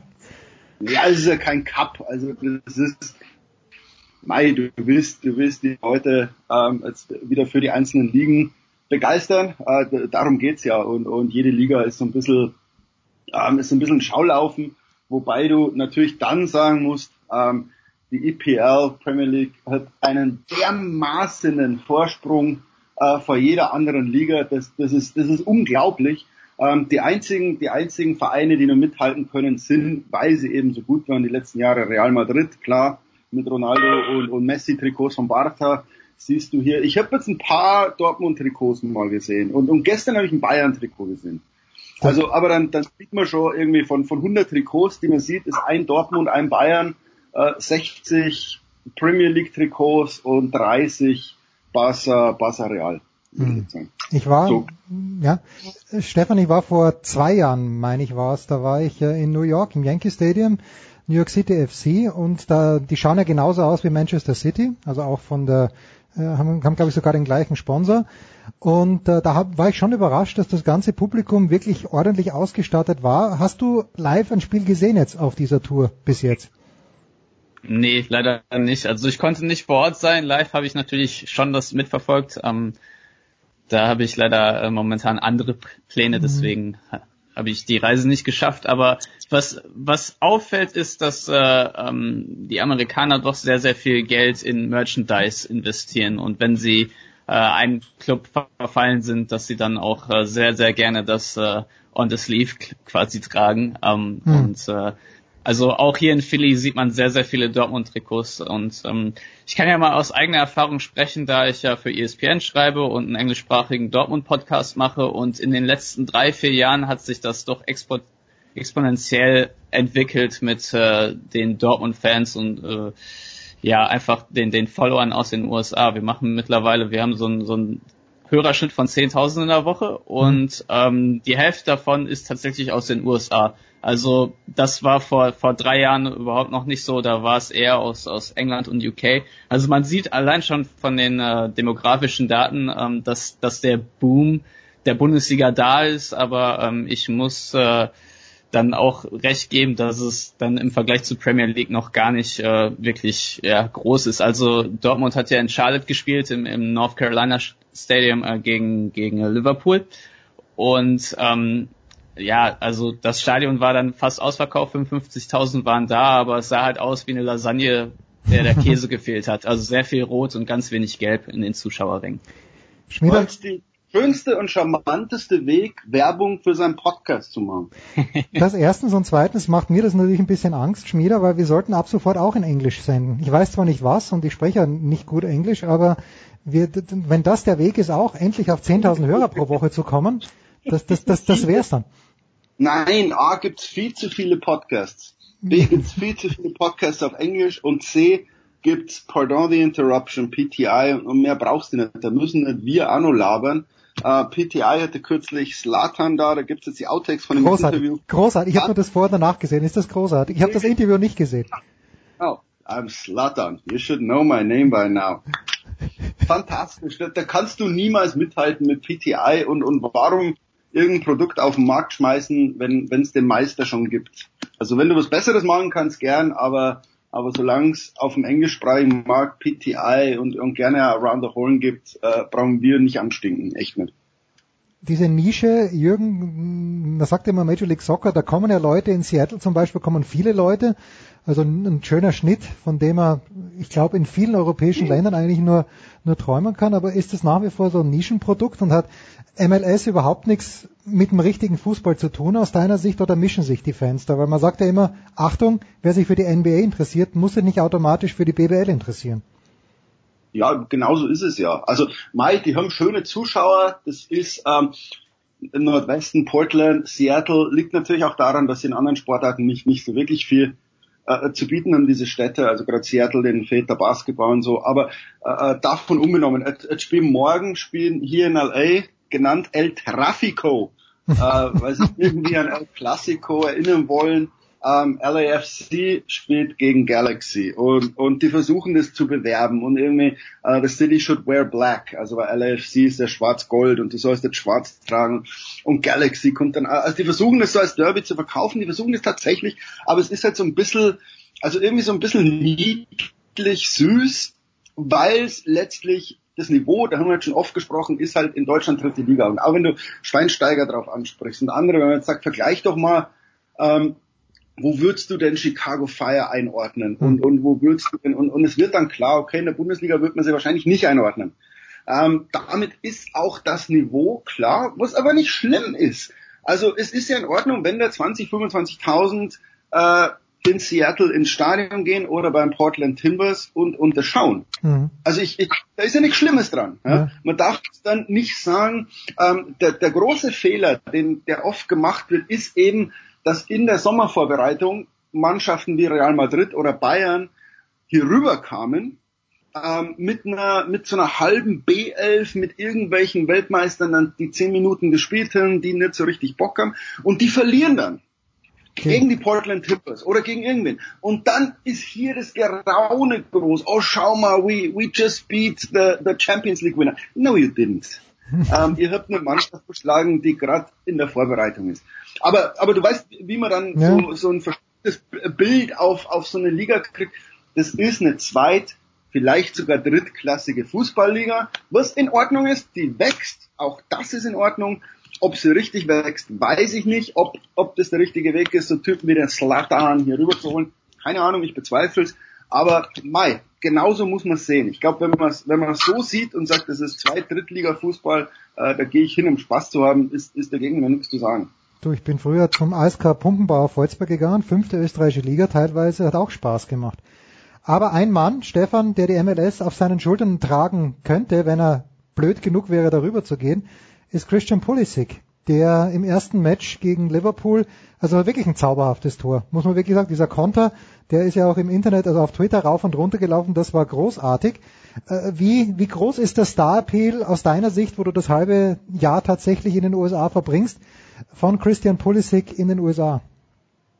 Also er ist natürlich schon ein Zugpferd. Das kann man nicht anders beschreiben. Also ich werde hier gebeten, wenn ich äh, von Dortmund wieder zurück nach Philly fliege, dass ich äh, für äh, Freunde, für, für fünfjährige, sechsjährige Kinder Christian Pulisic Trikots mitbringe. Also ich komme da manchmal schon mit einem Stapel an, um, um mhm. die zu verteilen, weil die Nachfrage auf jeden Fall da ist, gerade bei der extrem jungen Generation. So, ich würde sogar sagen, so äh, zwölf und, und darunter, da sind doch schon sehr viele Kinder, die sich für Fußball begeistern und die, ähm, die dann auch Christian Pulisic doch kennen. Und was ich interessant finde, ist, ist vielleicht, vielleicht ist es nur aus meiner eigenen Blase heraus, aber ich habe das Gefühl, dass mehr Kinder äh, lieber Fußball spielen als American Football, gerade weil, weil Mütter dann häufig sagen, dass äh, sie doch äh, Angst vor äh, Gehirnerschütterungen haben mhm. beim American Football und deswegen ist vielleicht so ein, so ein leichten Shift Richtung, Richtung Fußball geht und äh, dadurch das Interesse entsteht. Und was man auch nicht unterschätzen darf, äh, gerade in den USA ist äh, FIFA, ähm, das, das äh, oder oder PES, die die äh, Videospiele mhm. äh, erzeugen ein unheimliches Interesse daran, dass, dass äh, Leute erst die Videospiele spielen und dann äh, sich, sich äh, für die äh, ja, tatsächlichen Teams interessieren. Kannst du das bestätigen, Fortnite Dad? Nein, aber ähm, ist natürlich wichtig. Na, Pulisic ist deshalb wichtig, weil es tatsächlich der erste ist, der ein Star werden könnte. Der ist noch kein Star, der ist, der ist ein sehr, sehr guter Fußballer aus dem könnte es werden. Und, und man, ich, ich vergleiche das mit Nowitzki, als er so sein zweites, drittes Jahr bei den Mavericks gespielt hat. Mhm. Wo du sagst, schau mal, jetzt haben wir einen, jetzt haben wir einen aus Deutschland, der kann in der Weltspitze mithalten. Ja, und plötzlich schauen Leute Basketball und sagen, Mensch, den, den, gucke ich mir an, finde ich cool. Junge Leute sagen, schau mal der Dirk und, und was weiß ich. Also überleg mal, wie viele Leute wegen Dirk Nowitzki dann das Basketballspielen angefangen haben. Und genauso ein Zugpferd ist, ist Pulisic. Der ist jetzt kein Donovan, der in Europa grandios gescheitert ist. Ähm, er ist ja keiner, der, der ein bisschen mitläuft. Vor allem ist er kein, die Amerikaner haben eine, eine schöne Tradition als Torhütern. Ähm, ist er auch nicht. Ein Torhüter ist immer so ein bisschen, bisschen schwierig.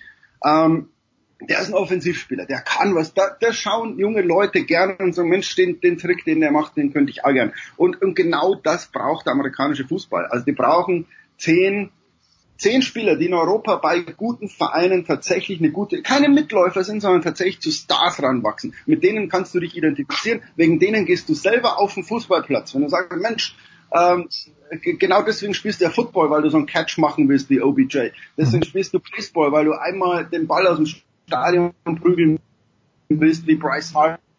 Also du brauchst so Persönlichkeiten, ähm, die tatsächlich richtig, richtig gut sind, äh, damit junge Leute sich für den Sport begeistern. Ist, doch in, ist in Deutschland doch nicht anders. Tja, und äh, Apropos, es ist ein großes Wort gefallen. Ich weiß nicht, ob der Stefan noch ein paar Minuten Zeit hat. Ich weiß nicht, ob Schmieder noch ein paar Minuten Zeit hat, aber wir machen mal eine kurze Pause und es ist der Name Dirk Nowitzki gefallen, der einen neuen ah. Vertrag äh, unterschrieben hat und ich glaube, nachdem mir Stefan vorhin verraten hat, dass er in einem Trikot, das verraten wir vielleicht nach einem kurzen Cliffhanger in einer Pause, in einem Trikot vor seinem Headset sitzt, und zwar im Trikot einer NBA-Mannschaft, machen wir hier eine kurze Pause mit Stefan Butzko und mit Jürgen Schmieder.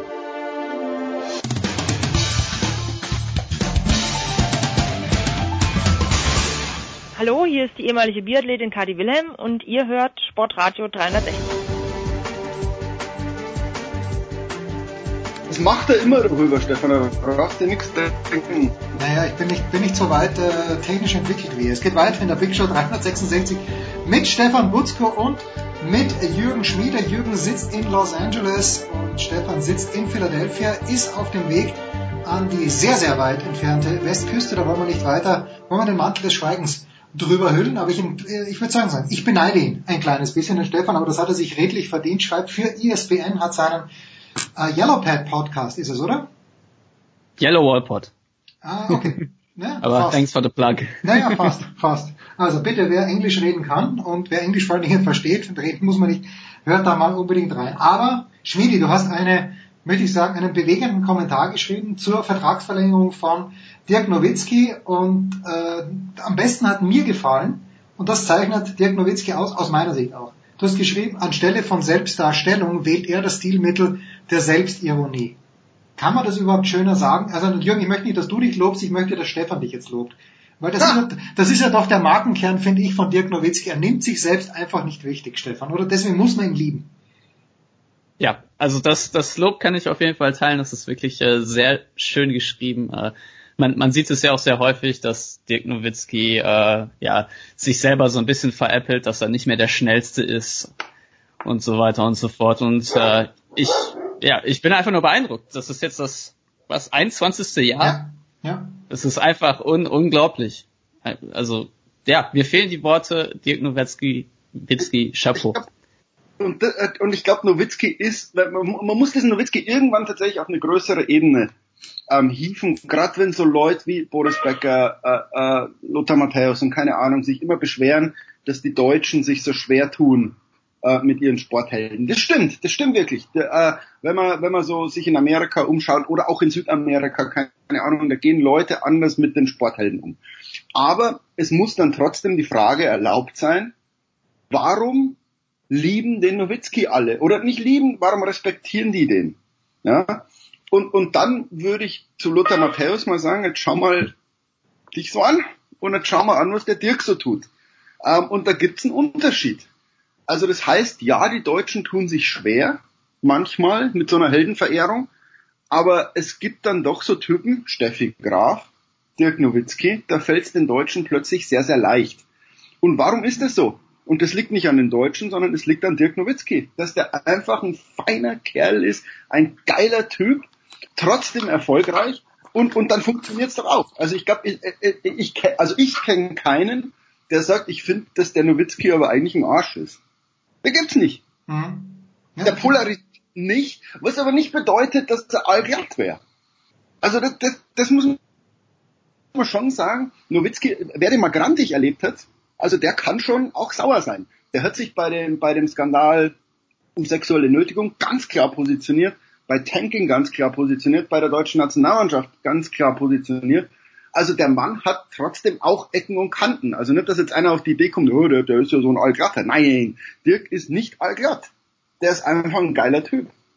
Und ein gebrauchtes ja, Kinder. Ich, ich, ich habe ich hab tatsächlich mal eine Frage und zwar, ich sitze ja hier, äh, das, das müssen wir noch äh, auflösen, ja, im Joel, M Joel Embiid T-Shirt und ähm, ich bin ein großer Fan von Joel Embiid, weil du gerade gesagt hast, Ecken und Kanten kann man so sagen. Auf jeden Fall ist es eine Persönlichkeit. Es ist äh, für mich ein Sportler, der äh, mit äh, so einer Art, ja, mit mit mit Wit und äh, einfach jemand, der der sehr schlagfertig ist, äh, Leute begeistern kann. Natürlich ist es auch ein sehr, sehr guter Spieler. Das ist etwas, was ich im, im deutschen Sport auch komplett vermisse. Also wir, wir reden ja immer über allglatte Spieler, stromlinienförmig, jada, jada. Aber ich habe so ein bisschen das Gefühl, dass, dass der US-Sport und die Kultur und gerade in der NBA das vielleicht auch so ein bisschen enabled, dass äh, Spieler auch tatsächlich zu eigenen Charakteren heranwachsen und, und das auch so ein bisschen ausleben. Und ich würde dich fragen, ob meine Beobachtung da richtig ist oder ob das einfach nur Ausnahmen sind im Fall von Nowitzki oder Embiid und so weiter. Nein, nein, nein, das ist völlig richtig. Also die, die Sportkultur ist ja eine andere. Ja? die ist ja in Südamerika anders, die ist in Italien schon wieder anders als, als in Deutschland, die ist in England äh, äh ganz anders. Ja, in England ist Selbstironie und, und Selbstschmähung oder auch Schmähung von, von Sportlern äh, gehört zur Kultur. Ja? Also, also jedes Land ist da so ein bisschen anders und du darfst natürlich in, in Amerika, das ist die Gesellschaft, ja? be loud and proud und, und also ein bisschen outgoing zu sein, es ist natürlich trotzdem immer eine Gratwanderung, weil ähm, du musst dann schon erfolgreich sein. Also ich, ich erinnere an einen Menschen mit dem herrlichen Spitznamen Swaggy P. Äh, Young, der auch äh, flamboyant Personality, also der ist ja auch so ein Wahnsinniger und eigentlich findet man sowas ja lustig. Der wird aber dann wieder verkohlt, weil er einfach nicht gut genug Basketball spielen kann. Also ich glaube, es ist schon um um dir das leisten zu können, so ein bisschen outgo, also Joel Embiid ist the king of Twitter, glaube ich. Oder auch wenn man zurückdenkt, so, so ein Typ wie Dennis Rodman, ja, ein, ein, ein total Wahnsinniger. Aber wenn der ein Mitläufer in der Mannschaft gewesen wäre, wenn der keine Titel gewonnen hätte, äh, hätte sich da keiner für ihn interessiert. Also ich glaube, es ist die Mischung aus Erfolg und, und dann Persönlichkeit.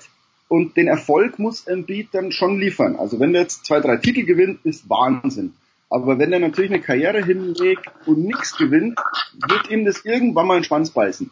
Also, äh, versteht ihr, macht es Sinn? Also, man, man wird dann schon, ich finde das auch toll, ich mag alle Leute, die, die so ein bisschen anecken und die auch mal ein bisschen Quatsch machen und das sind junge Leute, also wer nie jung und dumm ist, wird nie alt und weise werden. Und deswegen mache ich so Sportler, wenn, wenn die mal einen Blödsinn machen und, und nicht so sind, aber ähm, wie gesagt, äh, äh, du, du, du machst natürlich die Tür auf für Häme und Spott, wenn du dann nicht erfolgreich bist. Das ist die Gratwanderung.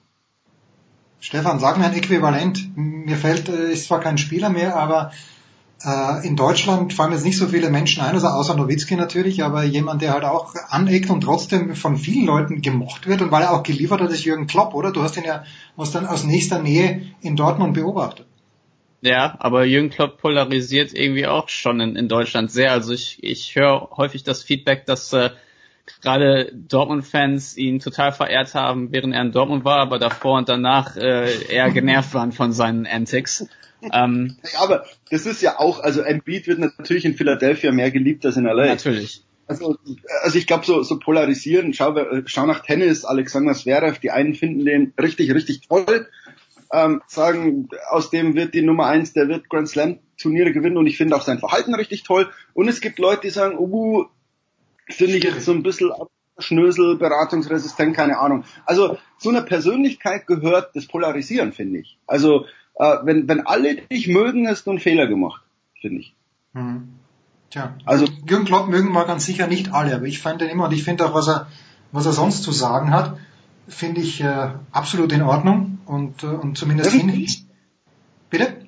Der ist ein Künstler, weil der, ich glaube, das ist ein ganz intelligenter Mensch. Was der aber schafft, ist eine hochkomplizierte Sportart wie Fußball so runterzubrechen, dass alle elf in der Kabine verstehen, was er sagt. Mhm. Und das ist eine Kunst. Ja. Also simplifizieren. So wie ein, Albert Einstein hat das gesagt. Du kannst mit normalen Leuten nicht über deine Arbeit reden, sondern du musst es so aufschreiben und so präsentieren, dass es jeder versteht. Und ich glaube, Klopp ist ein Meister darin, den hochkomplexen Fußball so runterzubrechen, dass ihn die Leute in seinem Kader alle verstehen. Und das ist klug. finde Ich. Was, was, was mir auch äh, in der, in der US-Kultur so ein bisschen auffällt, ist, dass es viel mehr Leute gibt, wie zum Beispiel äh, Popovic von den Spurs, die sich auch einfach politisch positionieren. Das hat man in Deutschland ja kaum. Ähm, man hört ja momentan ein sehr lautes Schweigen von sehr vielen Nationalmannschaftskollegen, die sich zu Mesut Özil gar nicht äußern oder, oder nur herumdrucksen. Ähm, da würde ich also ich, ich glaube, in der NBA wäre, wäre diese ganze Sache doch schon ganz anders moderiert worden von äh, den Sportgrößen. Aber nur in der NBA, oder? Weil ich, äh, beim Baseball gibt's nie irgendwas Politisches, Jürgen, und äh, beim Football, da, da, da kuschen sie alle vom Trump. Ja. Es ist ja immer die Frage, Popovic ist natürlich auch unantastbar. Ja. Also der, der hat in seiner Karriere so viel erlebt, der, der kann das mal, aber Steve Kerr ist ja ähnlich. Ähm, ich ich würde mich genauso freuen, gibt dir völlig recht, aber ähm, wir haben da vor einem halben Jahr mal drüber gesprochen, Jens, wo, wo ich gesagt habe, zu, zum Recht auf Meinungsäußerung. Ja, klar. Hat das Recht, die Fresse zu halten. Wird das Recht, die Fresse zu halten. Und wie oft steht dann bei Twitter, Sitakuises äh, äh, Philosophus Mansises. Also hättest du lieber mal die Klappe gehalten. Ich, ich sage, ah, ich, ich würde mir auch wünschen, dass, dass Leute jetzt hier Stellung und, und vor allem Haltung beziehen. Aber der Fall ist komplex. Gerade der Fall Ösil ist komplex und man muss einen Menschen auch zugestehen, zu sagen, ich möchte mich nicht äußern. Ähm, ich, ich, ich, was, hier, was mir hier in Amerika oft in Interviews passiert, du stellst eine Frage und der Mann sagt, ich möchte auf diese Frage nicht antworten. Mhm. Finde ich toll.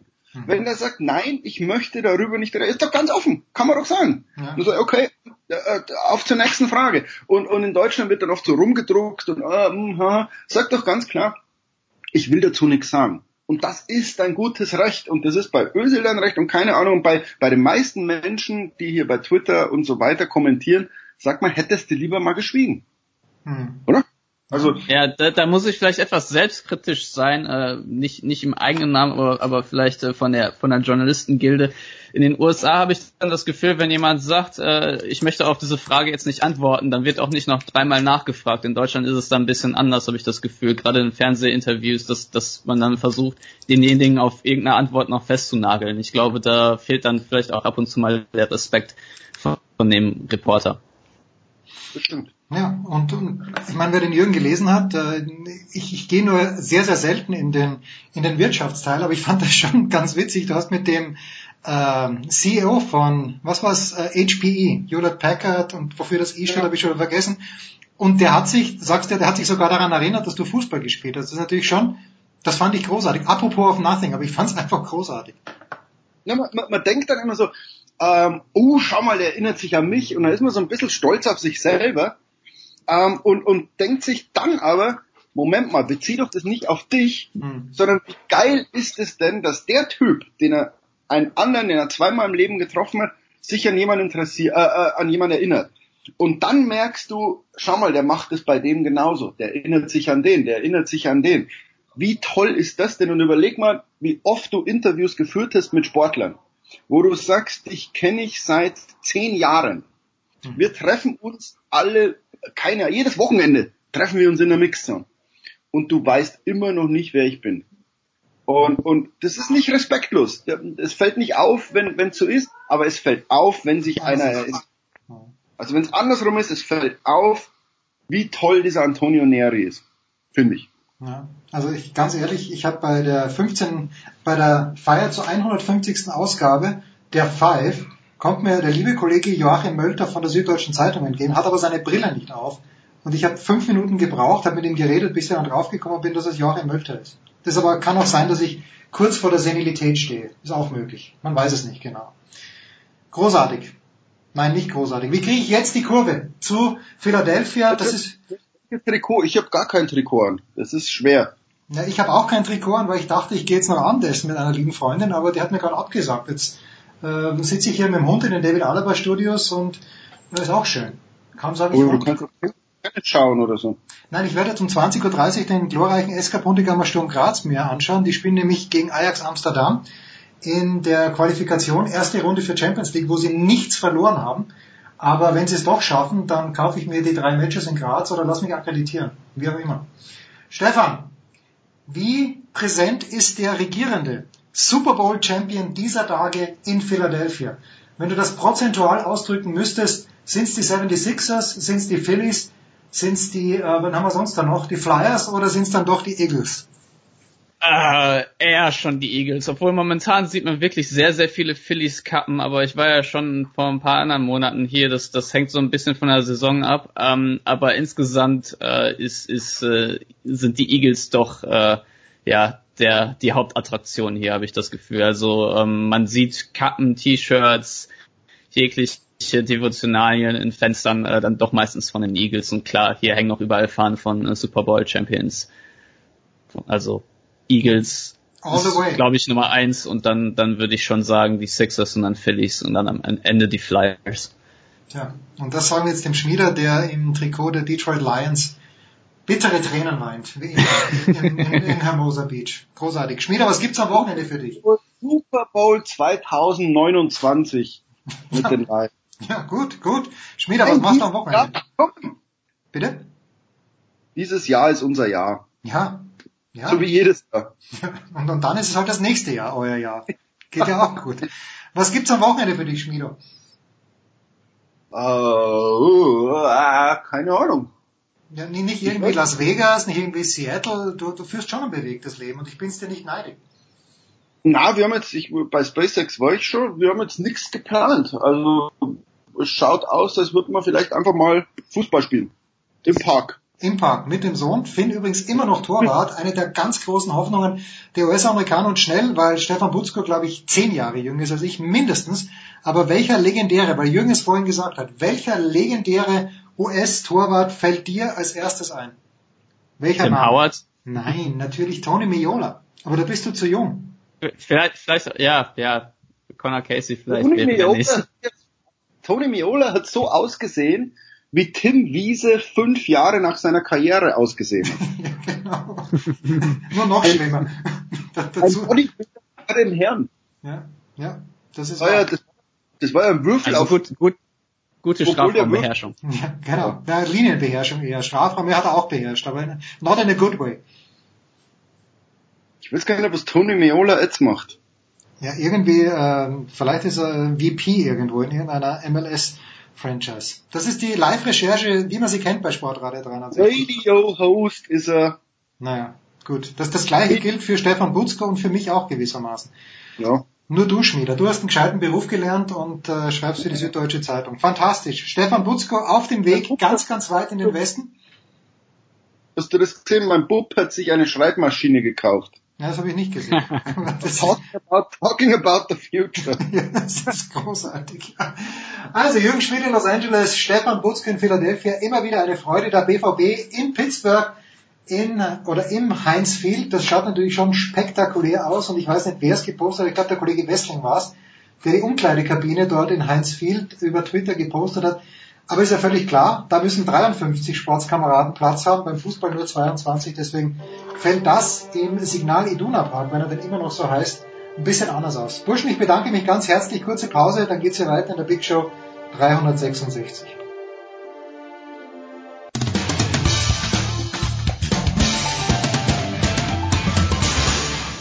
Hallo Freund von Sportradio 360, hier ist Roberto, Servus. Weiter geht's in der Big Show 366. Mit weiter geht's meine ich, wir kommen zum Ende, aber am Ende wissen wir alle, kommt in jeder Sendung der Big Show, in jeder Ausgabe der Big Show der Höhepunkt. Und wir sprechen über Tennis und wir rufen an am Hamburger Roten Baum, wo der Pressechef Marcel Meinert ein paar Minuten Zeit für uns hat. Servus Marcello. Um Gottes Willen, völlig übertrieben. Man wollte zusammen, hallo. Ja komm, du, du, du schmeißt doch dort den Laden, was die Presse angeht. Jetzt stell mal dein Licht nicht so unter den Scheffel, mein lieber Marcel.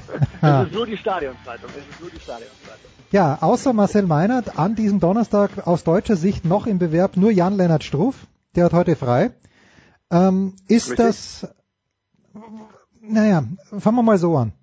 Was war denn enttäuschend aus deutscher Sicht, aus, aus deiner Sicht, aus deutscher Sicht, Marcel, bei den German Open 2018? Fangen wir mit den Enttäuschungen an und loben wir dann die positiven Aspekte, die es ja auch gab. Die Enttäuschung ist auf jeden Fall Philipp Kohlschreiber. Hm. Äh, da habe ich eigentlich während, während Wimbledon jetzt wieder eine, eine Aufwärtstendenz gespürt. Das war wieder ein viel mutigerer Auftritt als in den, in den Wochen davor und äh, jetzt gegen Nikolaus Basilashvili war das, war das absolutes Chaosspiel. Also da war irgendwie alles drin, ein ganz komischer erster Satz, den er, den er nicht verlieren muss, ein zweiter Satz, den er total dominiert, um dann im dritten nach 3-1-Führung wieder komplett den, den, den Faden zu verlieren. Also er war nach dem Spiel auch völlig zu Recht komplett angefressen, weil das ein, ein Spiel ist, das man so in der Art und Weise keinesfalls abgeben sollte gegen einen Gegner, der auch relativ wild gespielt hat. Ja. Und äh, Kohli hat sich davon irgendwie völlig, äh, ja, völlig aus der Fassung bringen lassen. Dabei hätte ansonsten eigentlich eine ganze Menge für ihn gesprochen. Die Auslosung, er mag ja auch äh, die Bedingungen, die wir hier in dieser Woche haben, wenn es ein bisschen wärmer ist, dann ist er einer, der damit keine Probleme hat. Das ist richtig ärgerlich, dass er das nicht, äh, nicht nutzen konnte. Wenn man sich dann die anderen Niederlage gut enttäuscht, muss man dann natürlich auch noch sagen, dass dann, dann ein Maximilian Materer seine Favoritenposition gegen einen starken Daniel Masur nicht ausnutzen konnte. Aber Maxi hat halt bei weitem nicht das gespielt, was er in dieser Saison gezeigt hat. Wir sprechen dann mittlerweile über einen, einen Top 50 Spieler. Mhm. Und das ist, glaube ich, da habe ich mich mit Michael Kohlmann auch drüber unterhalten, etwas, was bei ihm noch ankommen muss, dass die, dass die Erwartungen sich einfach verändert haben, dass äh, in, in so einer Partie jeder von ihm einen klaren Sieg erwartet. Und das gepaart äh, mit, mit der Tatsache, dass er da gegen einen sehr guten Freund und Trainingskollegen gespielt hat, war dann alles ein bisschen zu viel, um es, äh, um es zu verarbeiten, möchte ich meinen. Ja, also sehr, sehr ungeduldig gespielt, Maxi, muss man schon sagen. Also der, der hat da Fehler gemacht und eigentlich auch ein bisschen planlos und ja, ja, hat mir nicht gefallen. Genau, insgesamt ein bisschen überfordert gewesen mit der, mit der Situation, würde ich sagen. Und dann halt auf der anderen Seite jemanden gehabt, der, der, der, der Rhythmus hat, der sein Spiel durchspielt, der voll durchgeht und diese ganze Konstellation hat, hat nicht äh, gestimmt. So, das sind die beiden Sachen, die richtig schade waren. Ja, auch bei Jan-Lennart Struff hat man vielleicht gedacht, okay, John Millman in der ersten Runde, das kann man machen, aber das ist einer, der auch häufig mal unterschätzt wird. Äh, und das ist einer, der, der Struff mit seinem stabilen Spiel eigentlich so gar nicht liegt. Da war ich vorher schon, schon skeptisch, dass das über die Quote mhm. durchaus an den Australier gehen könnte und dem war dann am Ende äh, wirklich auch so. Florian Mayer hat hier einen, einen super Abschied gefeiert. Oh. Es wäre ihm zu gönnen gewesen, dass er dieses Spiel noch gewonnen hätte gegen Pablo Carreño Busta in der ersten Runde. hätte deutlich mehr Zuschauer verdient gehabt. Das war eine super Sache. Und wenn dann zwei Youngster ihr, ihr erstes Achtelfinale bei einem 500er erreichen mit, mit Wally Masur und Rudi Mollecker, dann haben die nicht so fürchterlich viel verkehrt gemacht, wenn man das nackte Ergebnis sieht. Natürlich weiß ein, ein Rudi Mollecker, dass er eigentlich auch besser spielen nur besser spielen kann, sondern auch schon, schon besser spielen muss, auch wenn er erst 17 ist gegen einen Josef Kowalik. Das war aus seiner, aus seiner Sicht bei den Möglichkeiten, die er hat, bei der Präsenz, die er gegen einen David Ferrer ausgestrahlt hat, war das gar nicht gestern. Das muss man so klar sagen.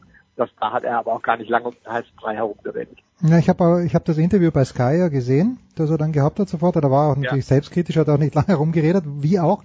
Aber äh, er hat aber nicht gesagt, dass er müde gewesen wäre. Aber die, das Match gegen Ferrer, das war ja richtig gut. Na klar, Ferrer macht jetzt ja. viel, viel mehr Fehler, als er früher mal gemacht hat in seiner besten Zeit. Aber dennoch muss man erst mal gewinnen. Äh, da habe ich schon gesehen, was mich gewundert hat, Marcel. Und du bist natürlich ganz, ganz nah dran.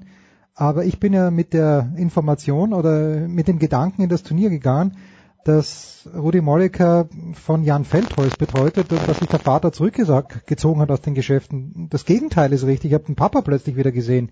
How? Wie? Richtig. Ja, äh, genau. Also die Zusammenarbeit mit, mit Jan Feldholz ist beendet. Äh, er ist auch nicht mehr im, im äh, Bundesstützpunkt in Hannover. Äh, er trainiert momentan in Berlin, dort mit den, mit den Bundesliga-Kollegen äh, von Rot-Weiß zusammen. Mhm.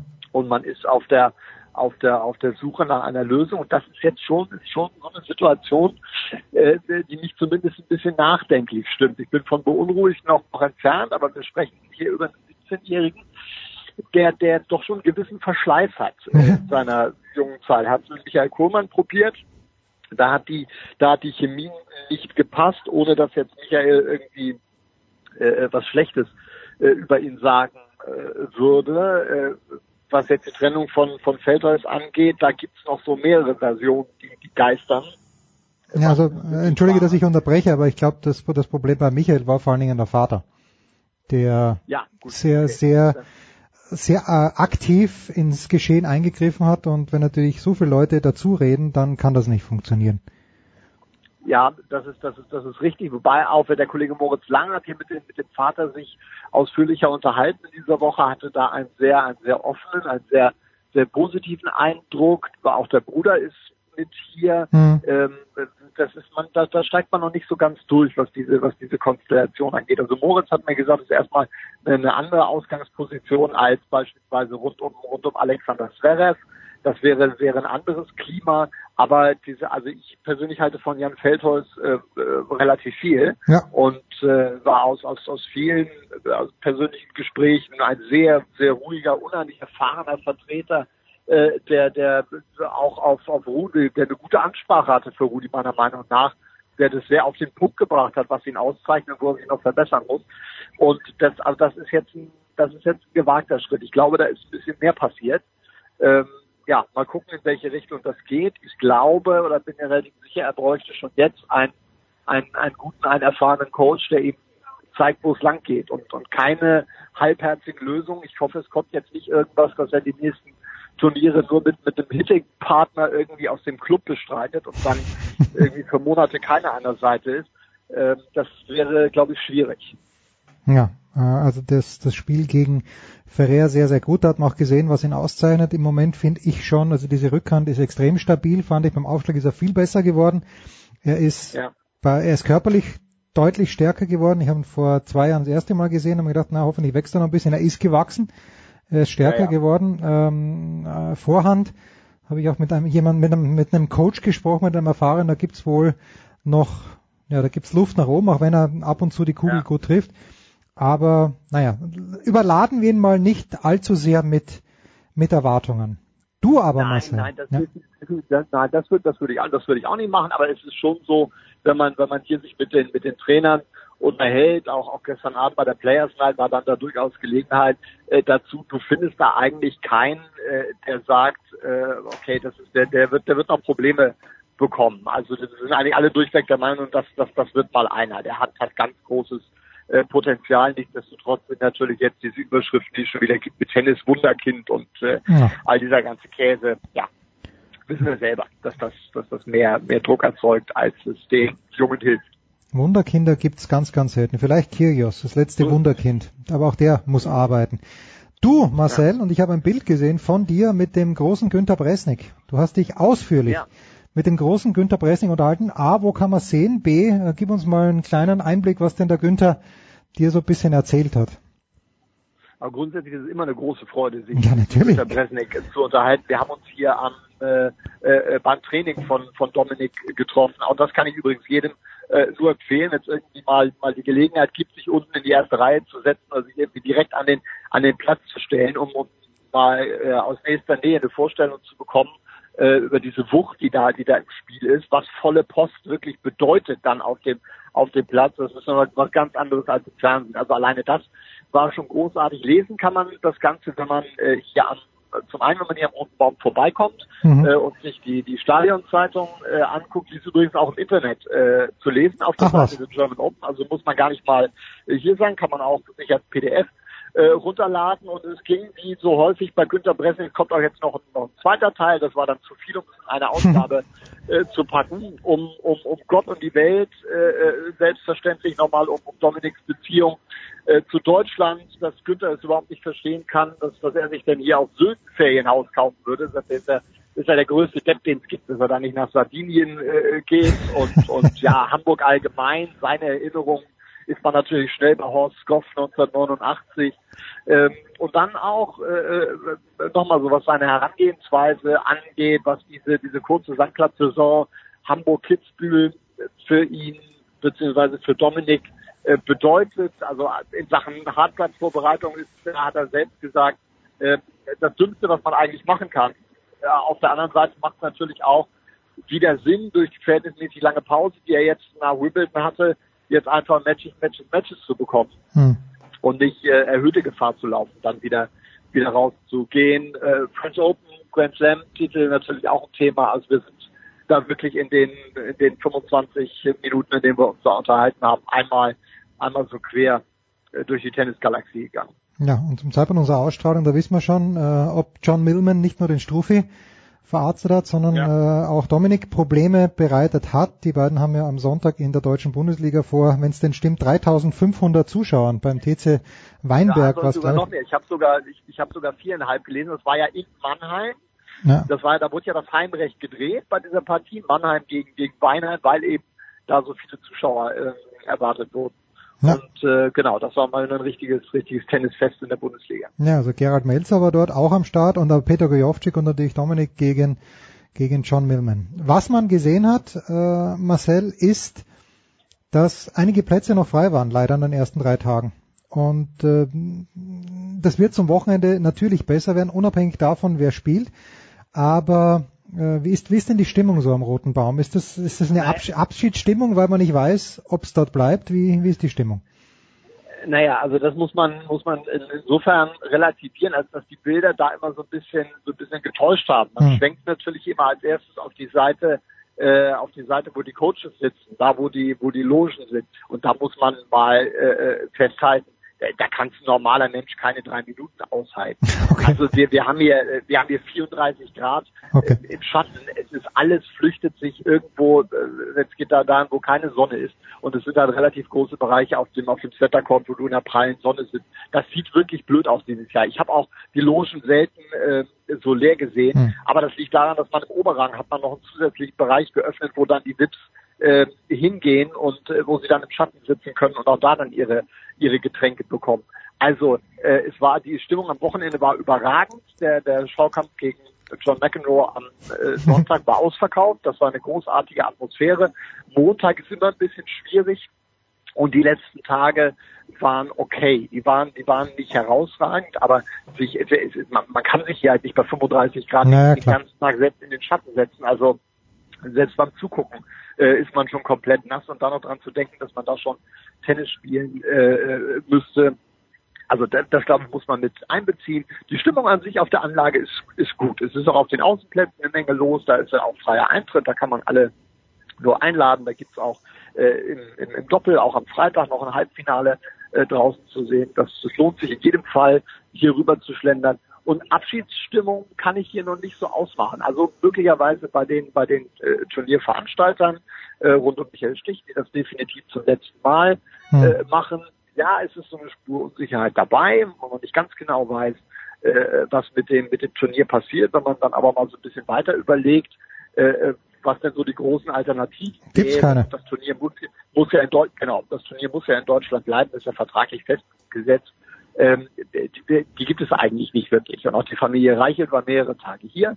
Am Anfang der Woche hat sich hier das ganze Szenario angeguckt und ich glaube, es spricht schon eine ganze Menge dafür, dass das Turnier mit dem äh, mit dem gleichen Status in der gleichen Situation und damit meine ich auch mit dem gleichen Belag Hm. hier im nächsten Jahr wieder stattfinden wird. Das das ist momentan die wahrscheinlichste Option, die ich äh, die ich sehe. Da wird es am Wochenende wird sicherlich noch mal ein paar emotionale Momente geben, wenn sich dann hier Michael Stich von seinem Turnier äh, verabschiedet. Ganz klar, da liegt auch durchaus äh, eine Spannung in der Luft zwischen ihm und dem DTB. Das spürt man schon. Hm. Äh, das wurde ja auch bei der Wildcard-Diskussion vor dem Turnier Hm. äh, nochmal deutlich. Ja, das musste wahrscheinlich jetzt so nochmal rauskommen. Aber ansonsten unter den Zuschauern ist auch eine positive Atmosphäre und da findet man auch übrigens niemanden, der noch irgendwas Negatives in, in Richtung von Michael Stich sagt. Wir sind ihm alle dankbar, dass er dieses Turnier äh, auf diesem Standard gehalten hat, dass er wieder ein Event äh, draus gemacht hat und äh, der hat seinen Job hier absolut erfüllt. Da kann man, das kann man gar nicht anders sagen. Ja, natürlich. Ich meine, mit diesem Termin, was soll er machen? Er hat einmal Federer da gehabt, vor drei oder vier Jahren, dann hat er Nadal da gehabt und damit, Vor fünf, fünf Jahren genau, 2013, genau, Ja. und dann Nadal, genau, richtig. ja, und, und, und, und jetzt hat er mit Dominik Thiem, klar, äh, mein Sohn fragt mich gestern, warum spielt der Zverev nicht? Ja, muss man halt sagen, äh, ich habe es ihm erklärt, er ist ja ein Tennis-Nerd, dass der Zverev sich halt jetzt lieber auf Hartplatz vorbereitet und ähm, auch wenn es da irgendwann mal angeblich ein Agreement gegeben hat, aber das, das muss man natürlich dem Zverev zugute halten, dass für den das Zurückgehen auf Sand auch so deppert ist, wie es dem Günther erscheint. Also das, das ist halt einfach schwierig. Also für glaub, und für ihn wäre es sicherlich, wäre es sicherlich wesentlich, wesentlich problematischer. Ich meine, er hat auch dann auch gute Ergebnisse Ja, erzielt, aber mit seinem, mit seinem Stil, mit seiner Art, Tennis zu spielen, ist es, äh, glaube ich, schwieriger und bedarf es mehr Aufwand, die Selbstverständlichkeit auf einen Belag dann, dann zu bekommen. Und man hat gesehen, dass ihm das auf Rasen jetzt nicht wirklich gut gelungen ist in den wenigen Matches, die er, Mhm. die er hatte. Und dann jetzt innerhalb kurzer Zeit zweimal den Belag wechseln. Da wäre man, glaube ich, nicht wirklich gut beraten bei aller, aller Empathie für die Zuschauer.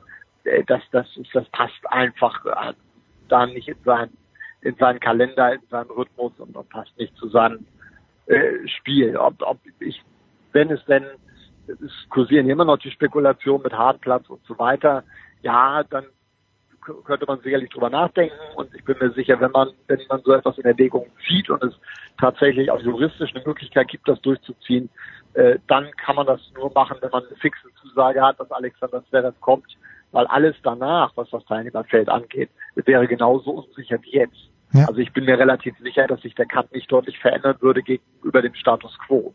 Aber warum sollten irgendwie die US-amerikanischen Hardplatz-Spezialisten, wenn sie die Turniere in Atlanta und Washington haben, äh, jetzt auf einmal dann noch länger in Europa bleiben und hier äh, äh, Hamburg spielen? Also das äh, sehe ich, das sehe ich undeutlich. Das ist weiterhin äh, eine Causa mit vielen, vielen Fragezeichen.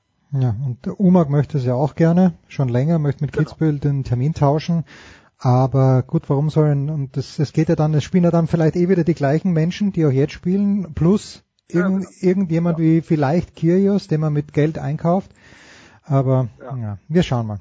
Marcel Meinert wird Dominik Thiem diese Woche noch begleiten. Ich nehme ihn dann ähm, hoffentlich erst am Montag in Kitzbühel in Empfang. Da gibt's um 11 Uhr einen Pressetermin am Montag in Kitzbühel und äh, Marcello wird ihn hoffentlich bis am Sonntagabend als dann vielleicht Turniersieger in Hamburg begleiten. Vielleicht ist aber auch zu dem Zeitpunkt unserer Ausstrahlung äh, schon ein gestrauchelter Favorit. Wir wissen es nicht. Was wir wissen, das war die Big Show 366. Danke wie immer Marcel Meinert. Äh, wir hören uns wieder in der nächsten Woche. Das war die Big Show auf sportradio360.de. Folgen Sie uns auf Twitter, klicken Sie den Gefällt mir-Button auf unserer Facebook-Seite und abonnieren Sie uns via RSS-Feed oder auf iTunes. Die nächste Ausgabe der Big Show gibt es am kommenden Donnerstag. Bis dahin sollten Sie die Zeit nutzen und die weiteren Angebote auf sportradio360.de wahrnehmen. Play Ball! Da ist gar nichts toll!